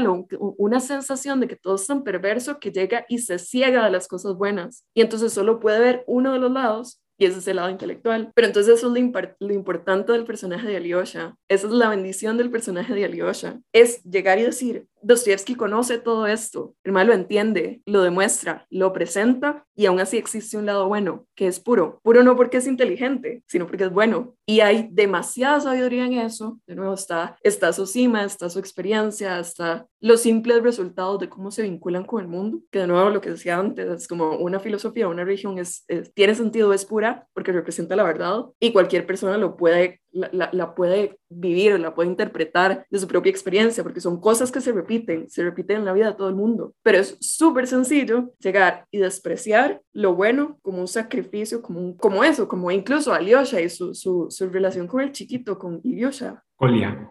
Y bueno, Ilyusha, son dos chiquillos, son dos niños. Eh, Kolia es el revolucionario y Lusha es el que se está muriendo. Sí, y Lucha es el, el, el, que le atraviesa la mano. Correcto. Exacto. Y entonces es toda esta sensación de llegar y manifestar el perdón, llegar y decir como yo no, yo no estoy enojado con usted, usted llega, me castiga, todas estas cosas, y yo no tengo que reaccionar así. Y existe gente que es así. Lo que pasa es que uno, no sé, o sea, en, en los momentos en los que interactúa con eso, si hay tanto escepticismo y hay tanto pesimismo y hay tanta esta versión con la vida, uno ni siquiera cree que sea cierto o lo subestima por o gente que está haciendo trampa o gente que es tonta o gente que no es astuta o gente que nada más no está relacionada con este conocimiento absoluto de cómo debería ser el mundo. Por eso yo creo que, digamos, el, el libro sí representa las dos cosas y como dijo Arturo, al final el que gana es Alyosha y al final Alyosha sufre mucho por ser así bueno, pero también recibe muchas recompensas por ser así de bueno. Y, el, y mi, mi problema con Iván, digamos,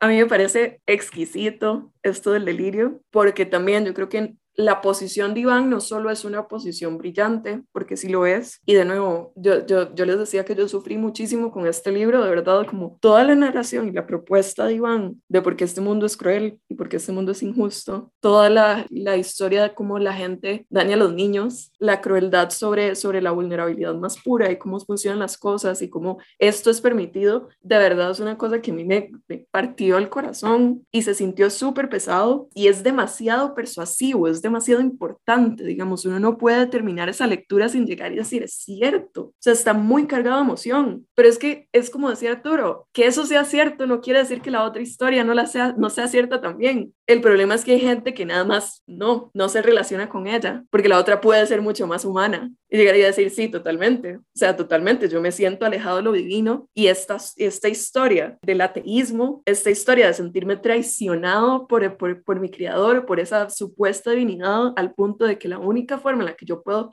sostener algún tipo de coherencia intelectual es llegar y decir no existe o me traicionó o me hirió y ya, que eso sea cierto, no quiere decir que la otra historia no lo sea. Y lo que pasa es que Dostoyevsky, digamos, es de nuevo, esta historia es más intelectuales, más persuasivas, más emocionales, más humana, pero la otra historia también es cierta y la muestra de una forma muy completa, muy pesada, tal vez un poco más mística, tal vez un poco más desde el, desde el punto de vista del alma, tal vez un poco más de estas acciones que no son tan, tan fundamentadas en narración, sino que Alyosha nada más va, se comporta, es bueno, está ahí para la gente, es una presencia de bienestar general, pero eso también es cierto y todo lo que pasa con Alyosha es cierto. Eh...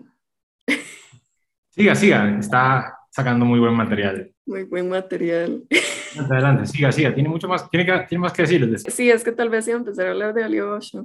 Ah, bueno, está bien. No, mis últimos puntos de Iván es, eh, también me parece muy tierno como todo el, todo el triángulo amoroso que, que pasa con Dimitri, con Iván y con eh, Katia. La verdad, creo que es un efecto también muy, muy humano y muy natural de esta relación como entre hermano mayor, este, hermano no mayor en alguna manifestación y esas competencias y cómo, cómo también esta, esta manifestación de el rechazo de una persona mientras se rechaza a otra y nadie es feliz y todo este endiosamiento de un amor tóxico me parece muy interesante y como también ese sufrimiento, creo que con los dos pasa lo mismo, con Dimitri con, y con Iván pasa lo mismo. Tienen, encuentran algún tipo de esperanza en este amor al que se apegan y que sí, que, que, entiendo también como todos los sentimientos oscuros que genera Iván con toda esa dinámica. En realidad, de este libro sí me parece muy perverso todo, todas esas relaciones emocionales humanas. No encuentro una que no, que no me parezca perfecta, que no tenga, que no tenga a Alyosha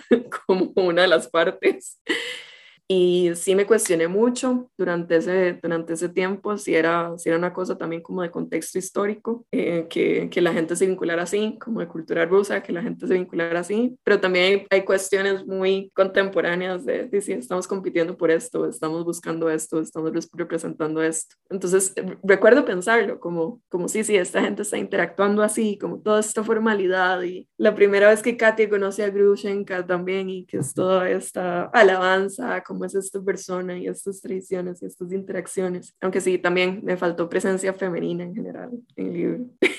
de nuevo, algo de contexto. Pero, pero sí, sí, o sea, Iván, Iván creo que vive una vida muy tortuosa, muy condenada, muy, muy condenada, muy sufrida, pero creo también él tiene la razón sea, él, él, él, él, es una persona muy inteligente, tiene la razón, pero aún así es una persona muy rencorosa y por eso resulta así. Como creo que es el que más somatiza el, el rencor de su situación.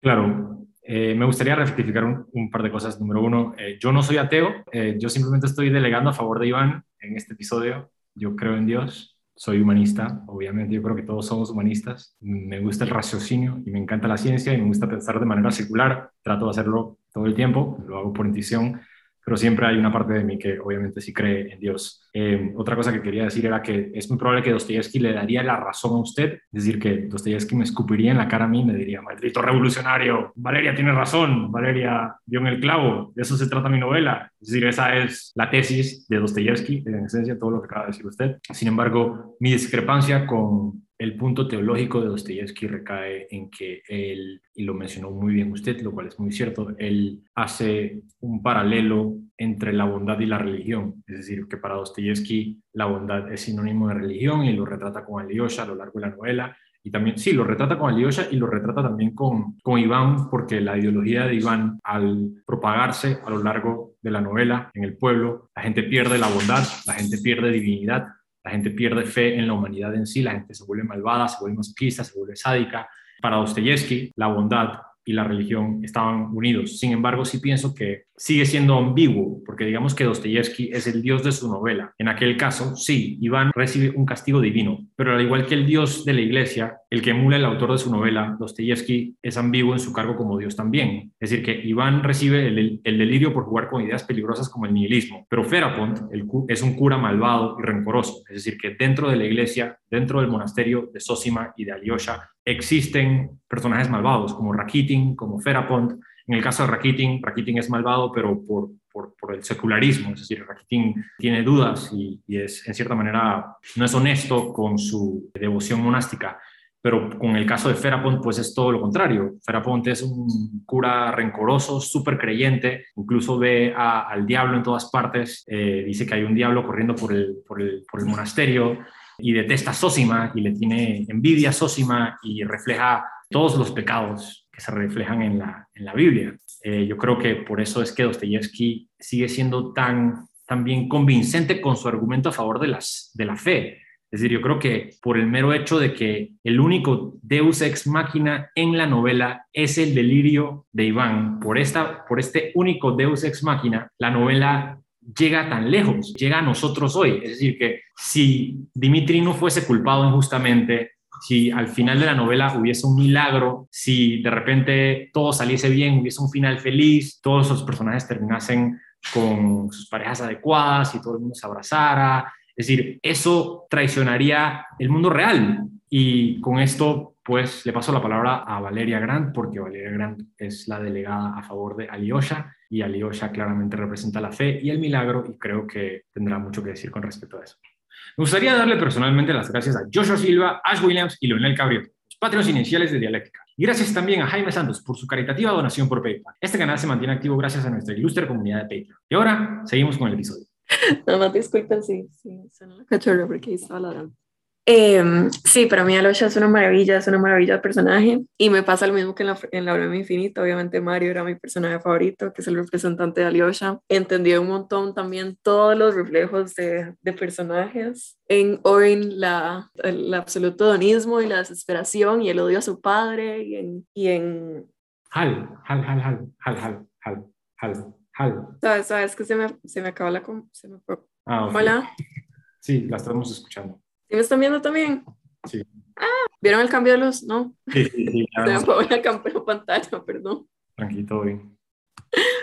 Y en Hal también, en Hal la absoluta desesperación que lo lleva a volverse un marihuano y como su lucha con, con, en general, la relación con el tenis y su búsqueda de propósito, porque no está muy aferrado a nada y lo que lo lleva eventualmente a, al final desconocido pero sí Mario como la representación de la, de la bondad. Me gusta, bueno, inicialmente sí me siento identificada con, con Alyosha, con este efecto de ser el hermano menor, pero yo soy hermano menor de muchos hermanos y entiendo como todo este vínculo de estar siguiendo a los adultos para intentar ayudarles como desde un punto de, de inocencia absoluta. Pero también me encanta como todo, de nuevo, como desde el principio lo describen tan bueno, tan bueno que la gente nada más no comprende cómo funciona su razonamiento, cómo funciona su actuar, por qué habla de la forma en la que habla, por qué hace lo que hace. Y de verdad, de verdad, es que Dostoyevsky en todo momento lo, lo representa con este nivel de pureza que la gente nada más no sabe si es porque es tonto. O sea, como que, que lo puro es tan incomprensible que la gente no espera que, que, que, alguien sea sido bueno y solo puede decir como, ah, bueno, sí, que con Mario también es más obvio en esa representación porque Mario Sí tiene como todos sus, sus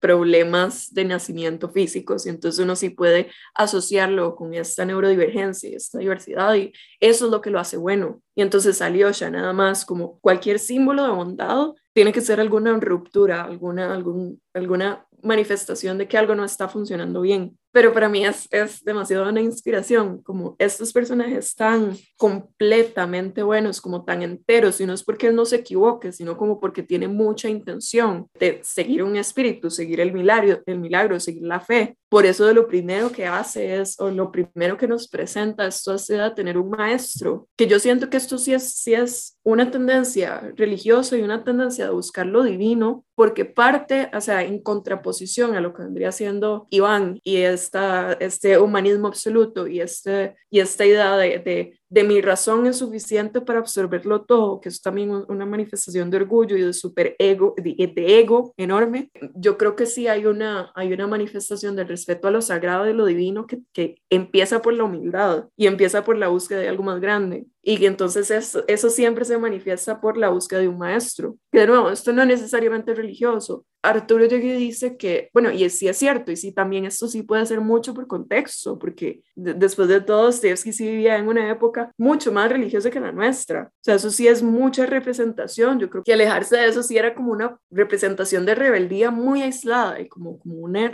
irreverencia muy fuerte. En cambio ahora, más bien yo siento que, que es más generalizado en muchos espacios, no es tanta rebeldía. Ahora se ve como grupos de personas, grandes de personas ateas, que sí, en los que uno sí puede ver también ese, ese bienestar y esa compasión y eso como también institucionalizado. Entonces yo sí creo que, que la equivalencia de esas dos cosas, de religión y bondad, es más como una cuestión de contexto. Si uno no tiene un grupo tan grande de personas donde esas cosas también se manifiesten, entonces obviamente tenemos eh, la, la, religión institucionalizada, tenemos estos monjes, tenemos estas representaciones de bondad, pero yo creo que él sí ataca la religión cuando es perversa ataca esta bondad cuando es perversa. es lo mismo que decía Arturo de los sacerdotes, los mismos a la par de Sosima que eran malos y que él critica. O sea, él no dice la religión es el único camino, nada más que lo está representando porque también es, es, es, es, la forma en la que tiene que comunicar eso en el contexto en el que está. Yo no creo que él iguale religión a bondad. Yo sí creo que Alyosha como tal representa la bondad y que en parte de esa búsqueda de aprender y de esta, de esta fe que lo llama, de esto sagrado que lo llama, de esta pureza que lo llama, uno de los caminos que encuentra es ese y uno de los caminos que encuentra es el maestro y creo que parte de, también como de ese misterio de cuestionarse si la bondad realmente es, incluso desde la historia de Alyosha, si la bondad verdaderamente es la religión institucionalizada, es el absurdo y el deus ex machina también de que Sosima se pudre entonces es, Sosima se pudre, todo se arruina, él se siente traicionado, pero entonces tiene que confiar, tiene que tener fe de que una cosa es la religión, una cosa es lo que todo el mundo le dice, que eso está bien, lo que debería pasar con alguien que es santo, es que no se pudre, que no huela feo. Y esta persona en la que él más confiaba, en la que depositó esta búsqueda de fe, se pudre. Entonces él tiene que reconocer que hay una cosa que es, que es el bienestar institucionalizado y hay otra cosa que es el espíritu que él tiene en su corazón de que de verdad sabe que su maestro es el maestro que es, que es la persona en la que él confiaba, que seguía, que era este bienestar, que en algún momento espera que estas señales que el resto de la gente le daba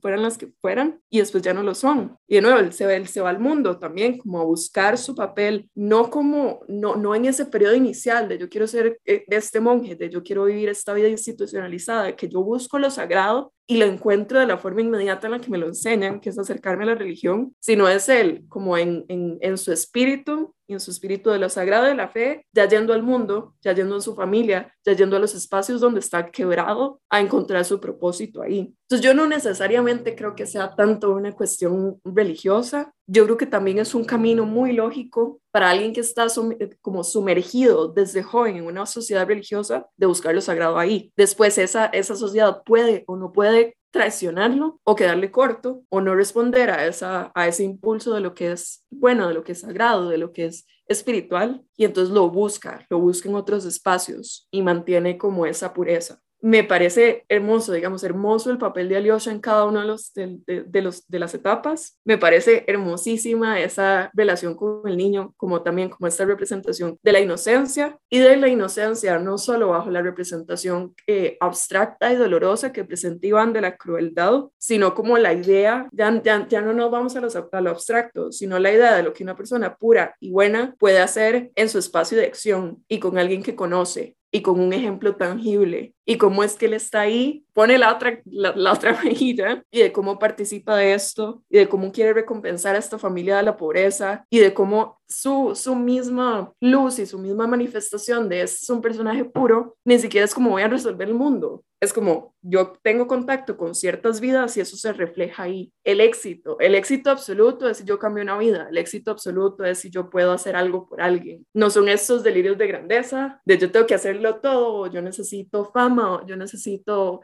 influencia en el mundo en general. No es como un bienestar muy, muy real, muy de también de buscar el bien en absolutamente todo y entender que el espacio de acción pequeño también es bueno, también es puro, también es fe, también es sagrado. Sí, sí, yo definitivamente no es como que crea que yo soy Alyosha y si digo que de alguna forma me identifico es más como que yo sí busco ese tipo de emociones en la vida, como yo sí busco esta inspiración, sí busco estarme acercando a cosas que me hagan sentir querer ser de, ese, de esa forma y no tanto algo que le haga tanto eco a lo que ya es mi parte humana de sentirme traicionada por el mundo, con cosas como lo que pasa hoy y con estar al, al, borde de la guerra y llegar y sentirme totalmente desesperanzada y triste y con todo lo que está pasando, pero uno no puede vivir así, uno no puede quedarse en eso. Y la pizca de lo sagrado tiene que ser estar intentando buscar bien las personas y eh, los espacios de acción pequeños y en general también como toda su, su actitud pacífica, incólume, como es el único que también que no tiene enredos de este tipo, que su, que su enredo romántico es más bien una, una chiquita que le escribe una carta y a la que él responde y responde con amor y con receptividad y al punto que de nuevo la chiquita no cree, no cree como en eso, no cree en él, todo lo duda. Entonces, sí creo que obviamente es un personaje ficticio muy exagerado porque es la versión más pura y menos humana. Digamos, los otros dos, Dimitri es la mayoría. Iván es la gente castigada por la razón y el ego y Alyosha es como el ideal al que uno tiene que apuntar. Entonces sí es más difícil que uno llegue como, de aquí diga como, sí, yo conozco un Alyosha. No, uno conoce momentos en los que la gente se comporta como,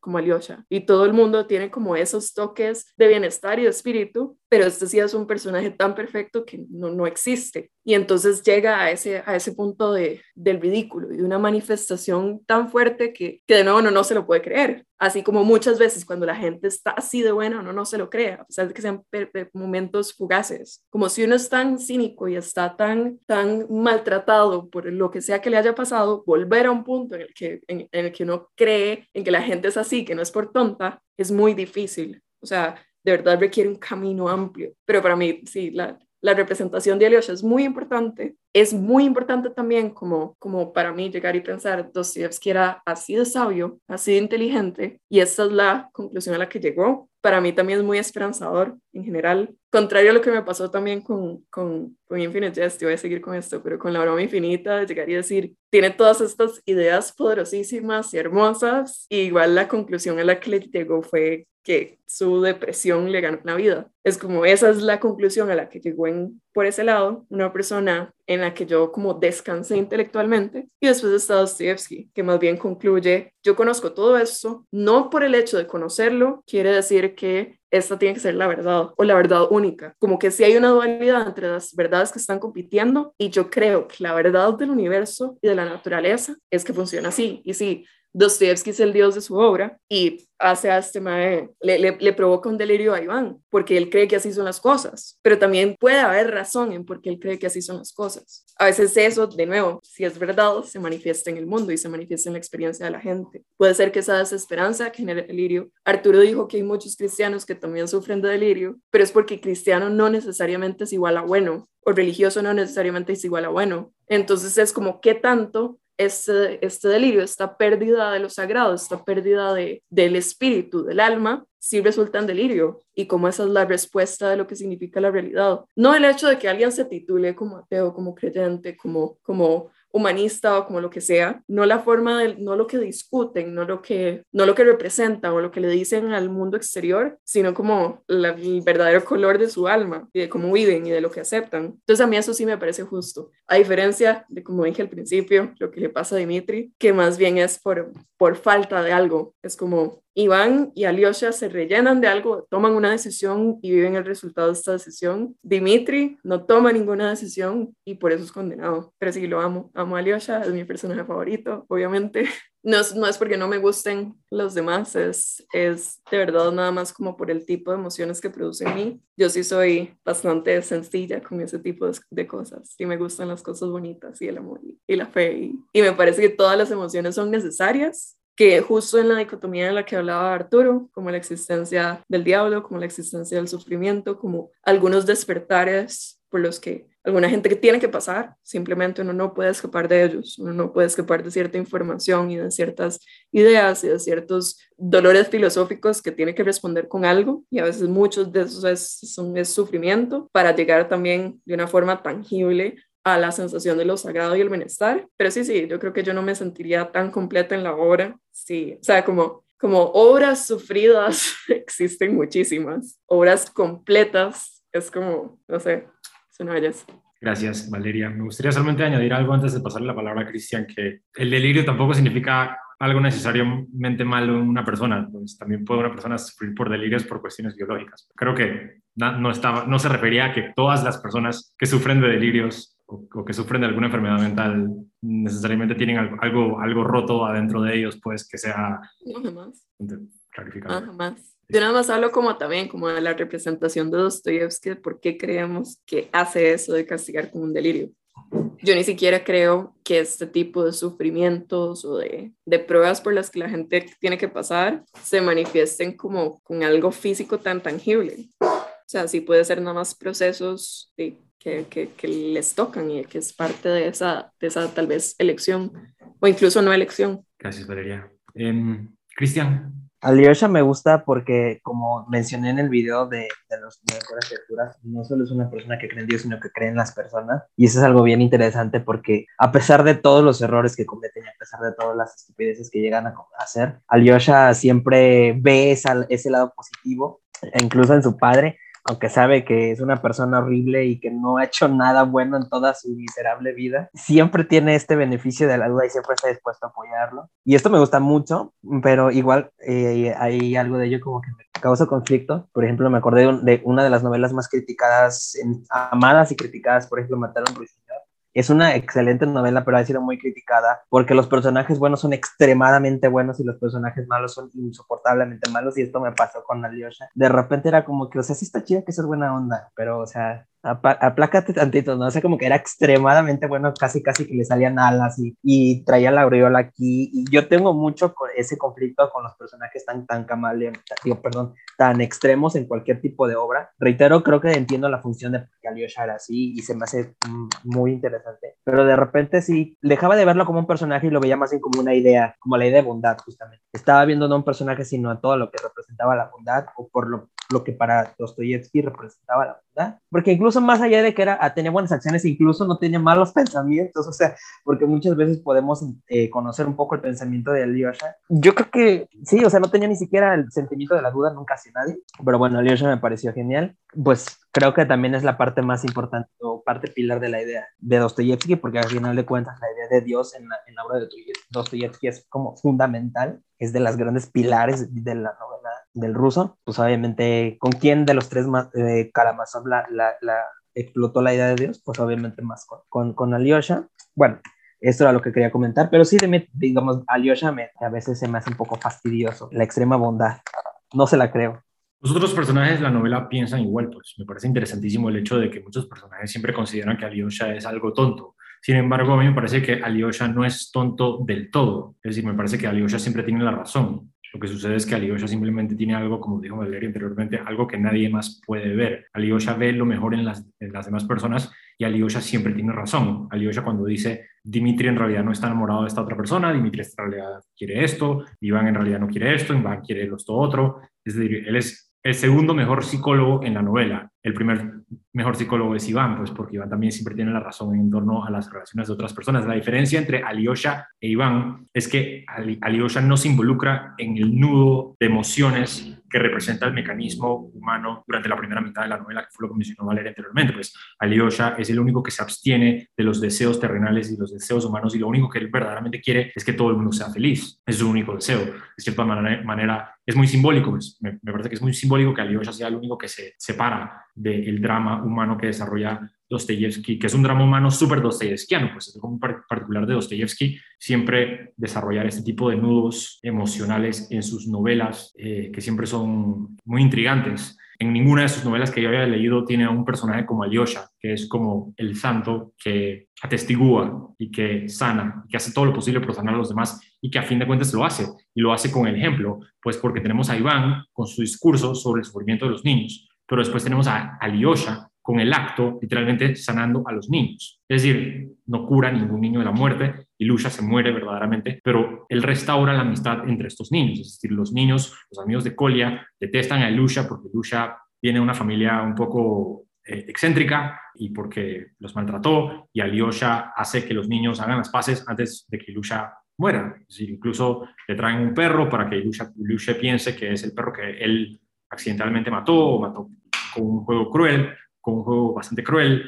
Es decir, Alyosha actúa, Iván piensa y saca su teoría, Dios no existe porque, porque el sufrimiento de los niños, pues como lo vamos a explicar. Sin embargo, Alyosha toma su lugar y responde a eso creyendo en Dios. Es decir, lo que dice Dostoyevsky, yo sí creo que es bastante evidente en esto, pues es que en realidad en la creencia en Dios, en la creencia en lo divino, en la ausencia de un, un raciocinio, de, una, de un elemento eh, terrenal, del nihilismo en particular, pues porque Iván es a fin de cuentas un nihilista, eh, ahí se encuentra en, realidad la verdadera bondad. Yo creo que en términos del nihilismo, yo sí le doy la razón por completo. A mí sí me parece que el nihilismo no va a llevar a nadie a ninguna conclusión benévola. Si pienso que el raciocinio se puede separar del nihilismo, si pienso que el, progresismo se puede separar del nihilismo, yo no lo puedo hacer, pero sé que existe, es decir, y, de hecho también desde un punto de vista personal también pienso que, hay mucho valor en el, en el, secularismo eh, moral. Eh, sin embargo, a mí no me funciona, pues, y, y a que tampoco le funcionó.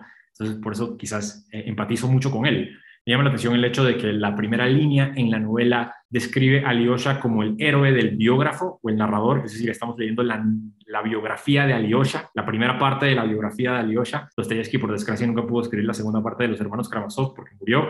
Ah, estaban supuestas a hacer dos novelas. Me hubiese encantado leer la segunda parte de los hermanos Karamazov, pero la primera parte es la biografía de Alyosha y la primera línea pues lo describe como el héroe. Y lo primero que recibimos de Alyosha, la primera impresión que recibimos de Alyosha es que todo el mundo piensa que es un tonto, piensa que es ingenuo, todo el mundo piensa que es como el tonto del pueblo. Pero como dije anteriormente, pues muy tonto, eh, simplemente superior, es una idea, es divino, es una persona que está por encima de todos nosotros, tiene una conciencia superior porque lo reina una bondad cuasi mística. Y por supuesto que eso se refleja en Sosima, porque Sosima también de la misma manera pues refleja también la misma divinidad, la misma divinidad, la misma, el mismo ascenso hacia la divinidad. Y me llama la atención también lo que mencionaron sobre el tufo, me parece que el tufo intolerable de Sosima me parece que es súper simbólico la novela, porque justo antes de morir, Sosima lo, lo, último que dice, de lo último que dice es que el milagro es la fe a pesar de la ausencia del milagro. Es decir, esas son las últimas palabras de Sosima. Sosima se muere, no hay un milagro, su cuerpo se pudre, nadie puede estar, nadie lo puede velar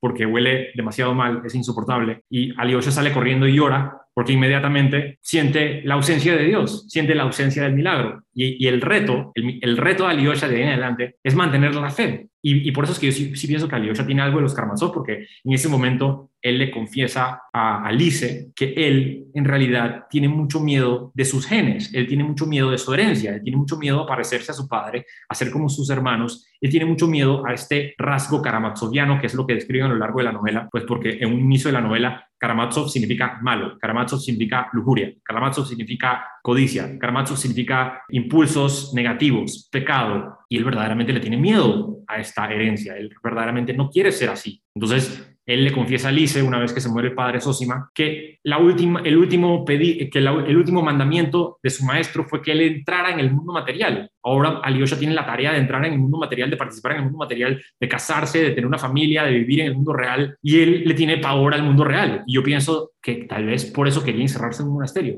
Es decir, que Alyosha tal vez quería encerrarse en un monasterio porque esencialmente le tenía miedo a su herencia karamatsoviana. Él no quería ser como sus hermanos, él no quería ser como su padre. Sin embargo, obviamente resuelve el dilema y se convierte en un verdadero héroe en el mundo real, porque actúa. Y actúa siempre bajo los mandamientos de Sosima, que claramente son superiores, son divinos también, pues a mí me encanta el personaje de Sosima, eh, no siempre le doy la razón, pues tampoco pienso que, que siempre esté, eh, nunca, no siempre estoy de acuerdo con él, pero sí, sí, sí pienso que los mandamientos de Sosima son muy importantes para Dostoyevsky eh, y, y, sí pienso que a pesar del hecho de que dije anteriormente que Dostoyevsky era un ateo en el fondo y era un nihilista en el fondo, sí pienso que en el fondo esto era un debate moral constante en él, sí, pero sí pienso que Dostoyevsky conscientemente le daba la razón a Sosima y todo lo que dice Sosima justo antes de morir, lo que redacta Alyosha sobre su historia, todo eso para Dostoyevsky es la verdad, es la simple y la pura verdad. Alyosha no se ofende por nada, nada le molesta, lo único que le molesta verdaderamente también y le molesta de verdad porque actúa para resolverlo es el sufrimiento de los otros y quiere resolver el problema de todos los demás. Pero Alyosha es un ser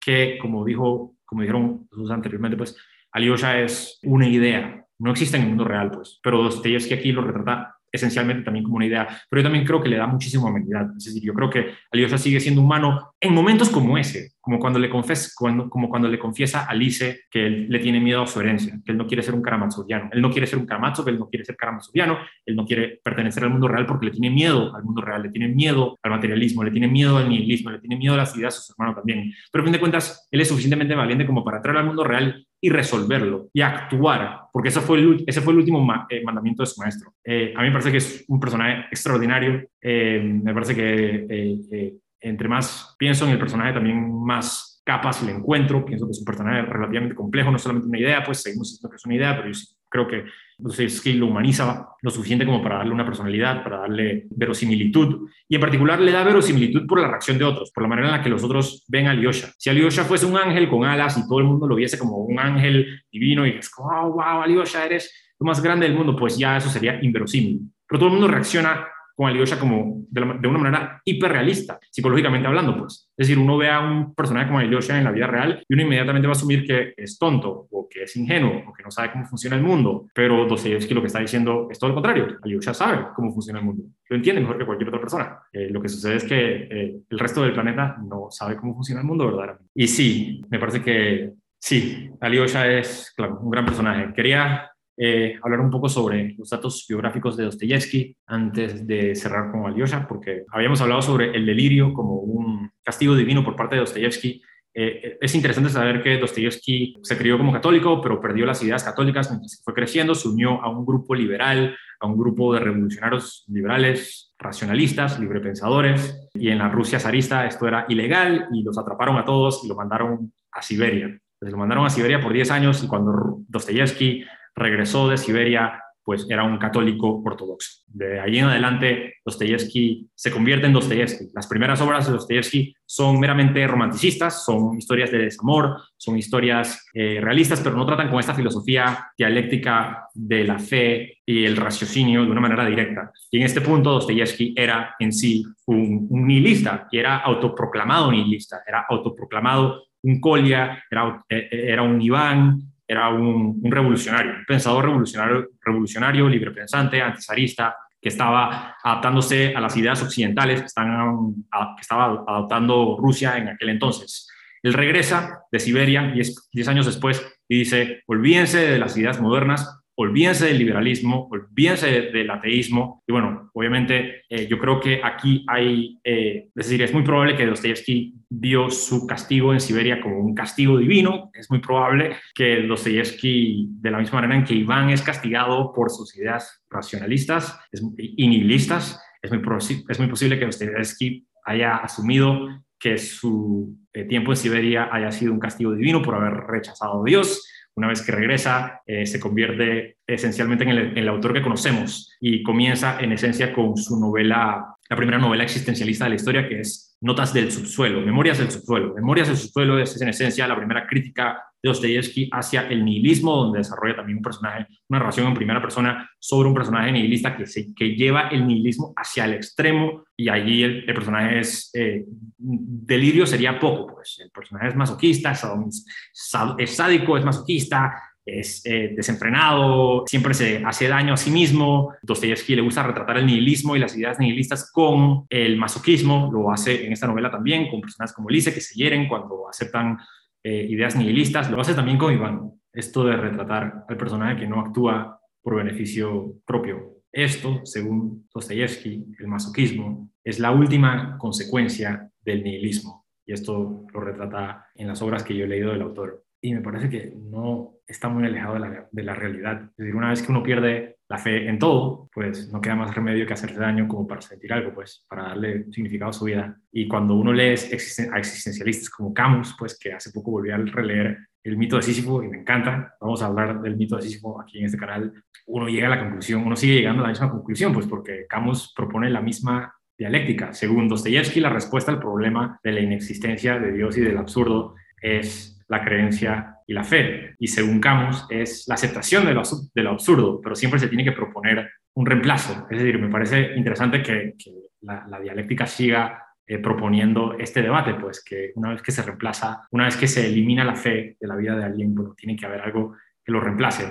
Según Dostoyevsky, es el nihilismo, pero eso lleva al masoquismo y a la autodestrucción. Y según Camus, es eh, la absurdidad del mundo, el hombre absurdo, la libertad y el placer en lo efímero y vivir sin mañana. Eh, sin embargo, hay una gran posibilidad de que Camus se haya suicidado, no lo sabemos, entonces eh, queda la incógnita abierta para siempre. Esas son mis últimas palabras. Vamos a terminar el episodio con unos últimos comentarios. ¿Quién, quién quiere comenzar con los últimos comentarios?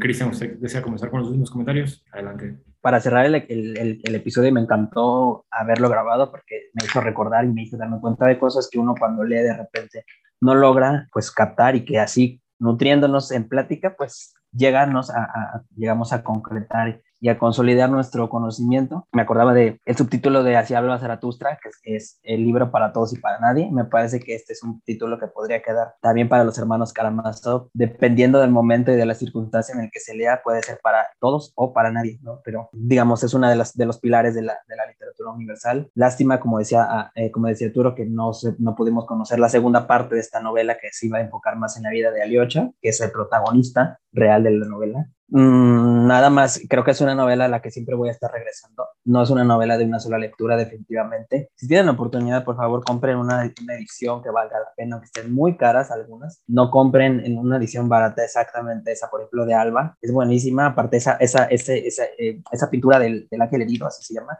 es una obra maestra. Y no, el ángel no es Alyosha.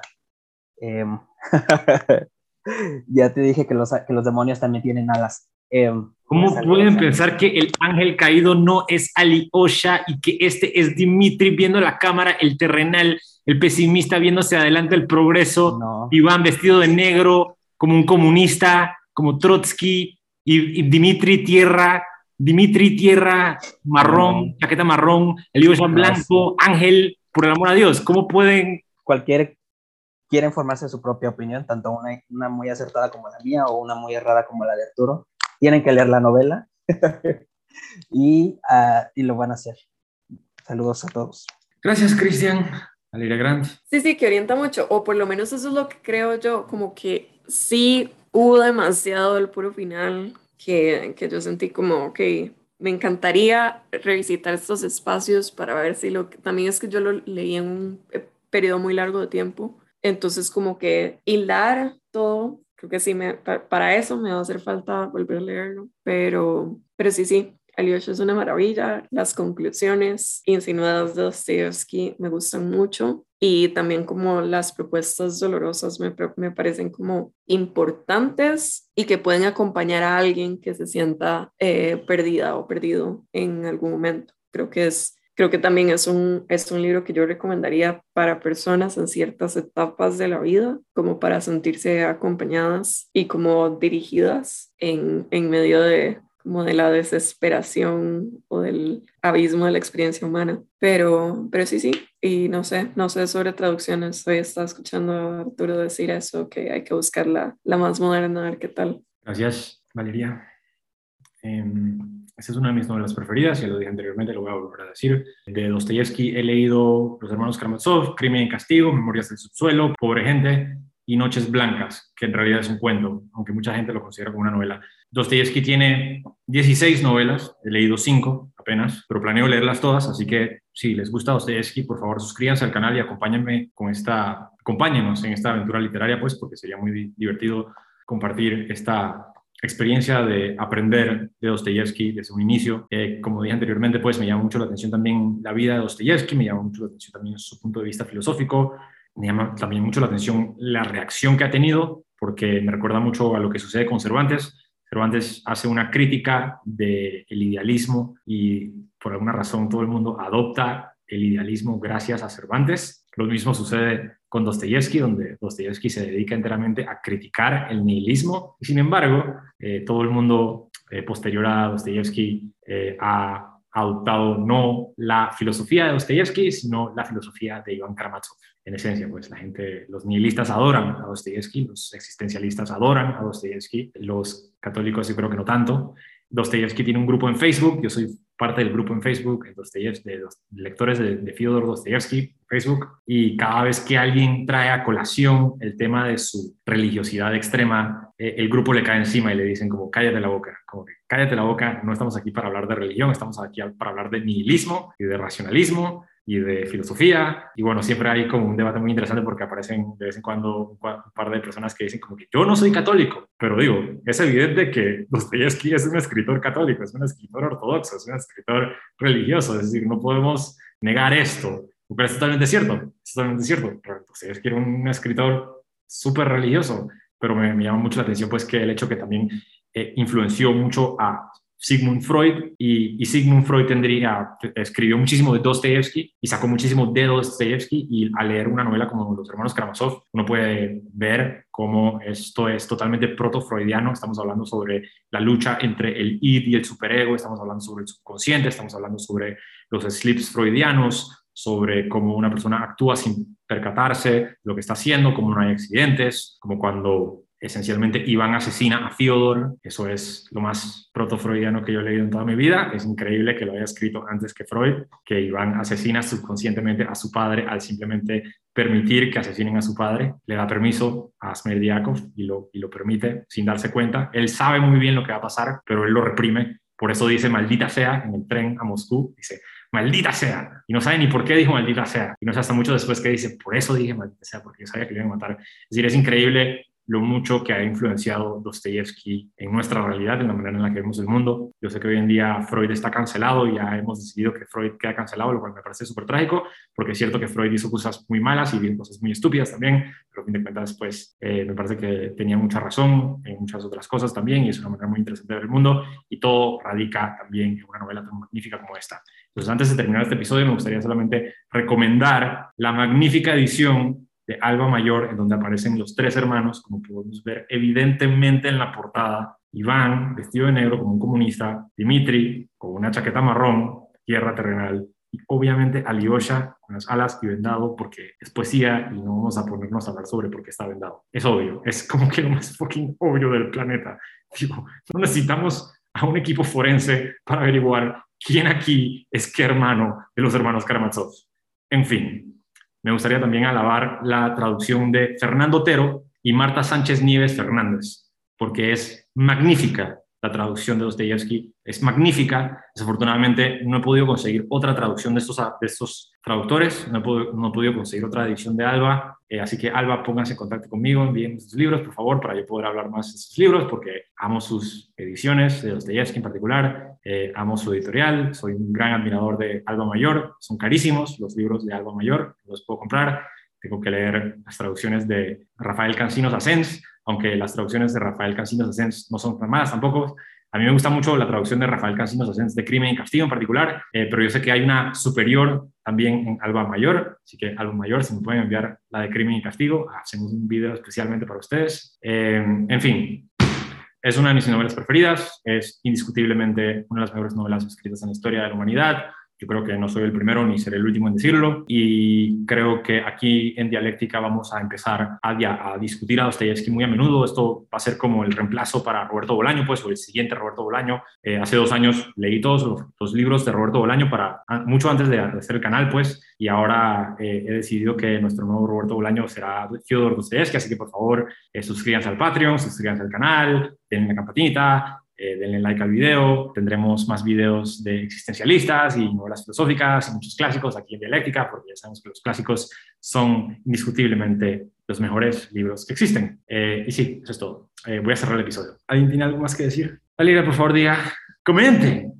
Digo que quiero dormir. Buenas noches, Arturo. Ya voy a cerrar el episodio. y ahora es turno para ti. ¿Están de acuerdo? Cometemos aquí un imperdonable blasfemia. No tienen que gritar a la pantalla, porque para eso está específicamente diseñada la sección de comentarios. Y si disfrutando del episodio, den un clic al botón de suscribirse y al like para que el algoritmo de YouTube nos tenga a su favor. Mil gracias a Valeria, a Cristian por acompañarme aquí hoy y gracias a ti por llegar al final del video. Esto fue Dialéctica.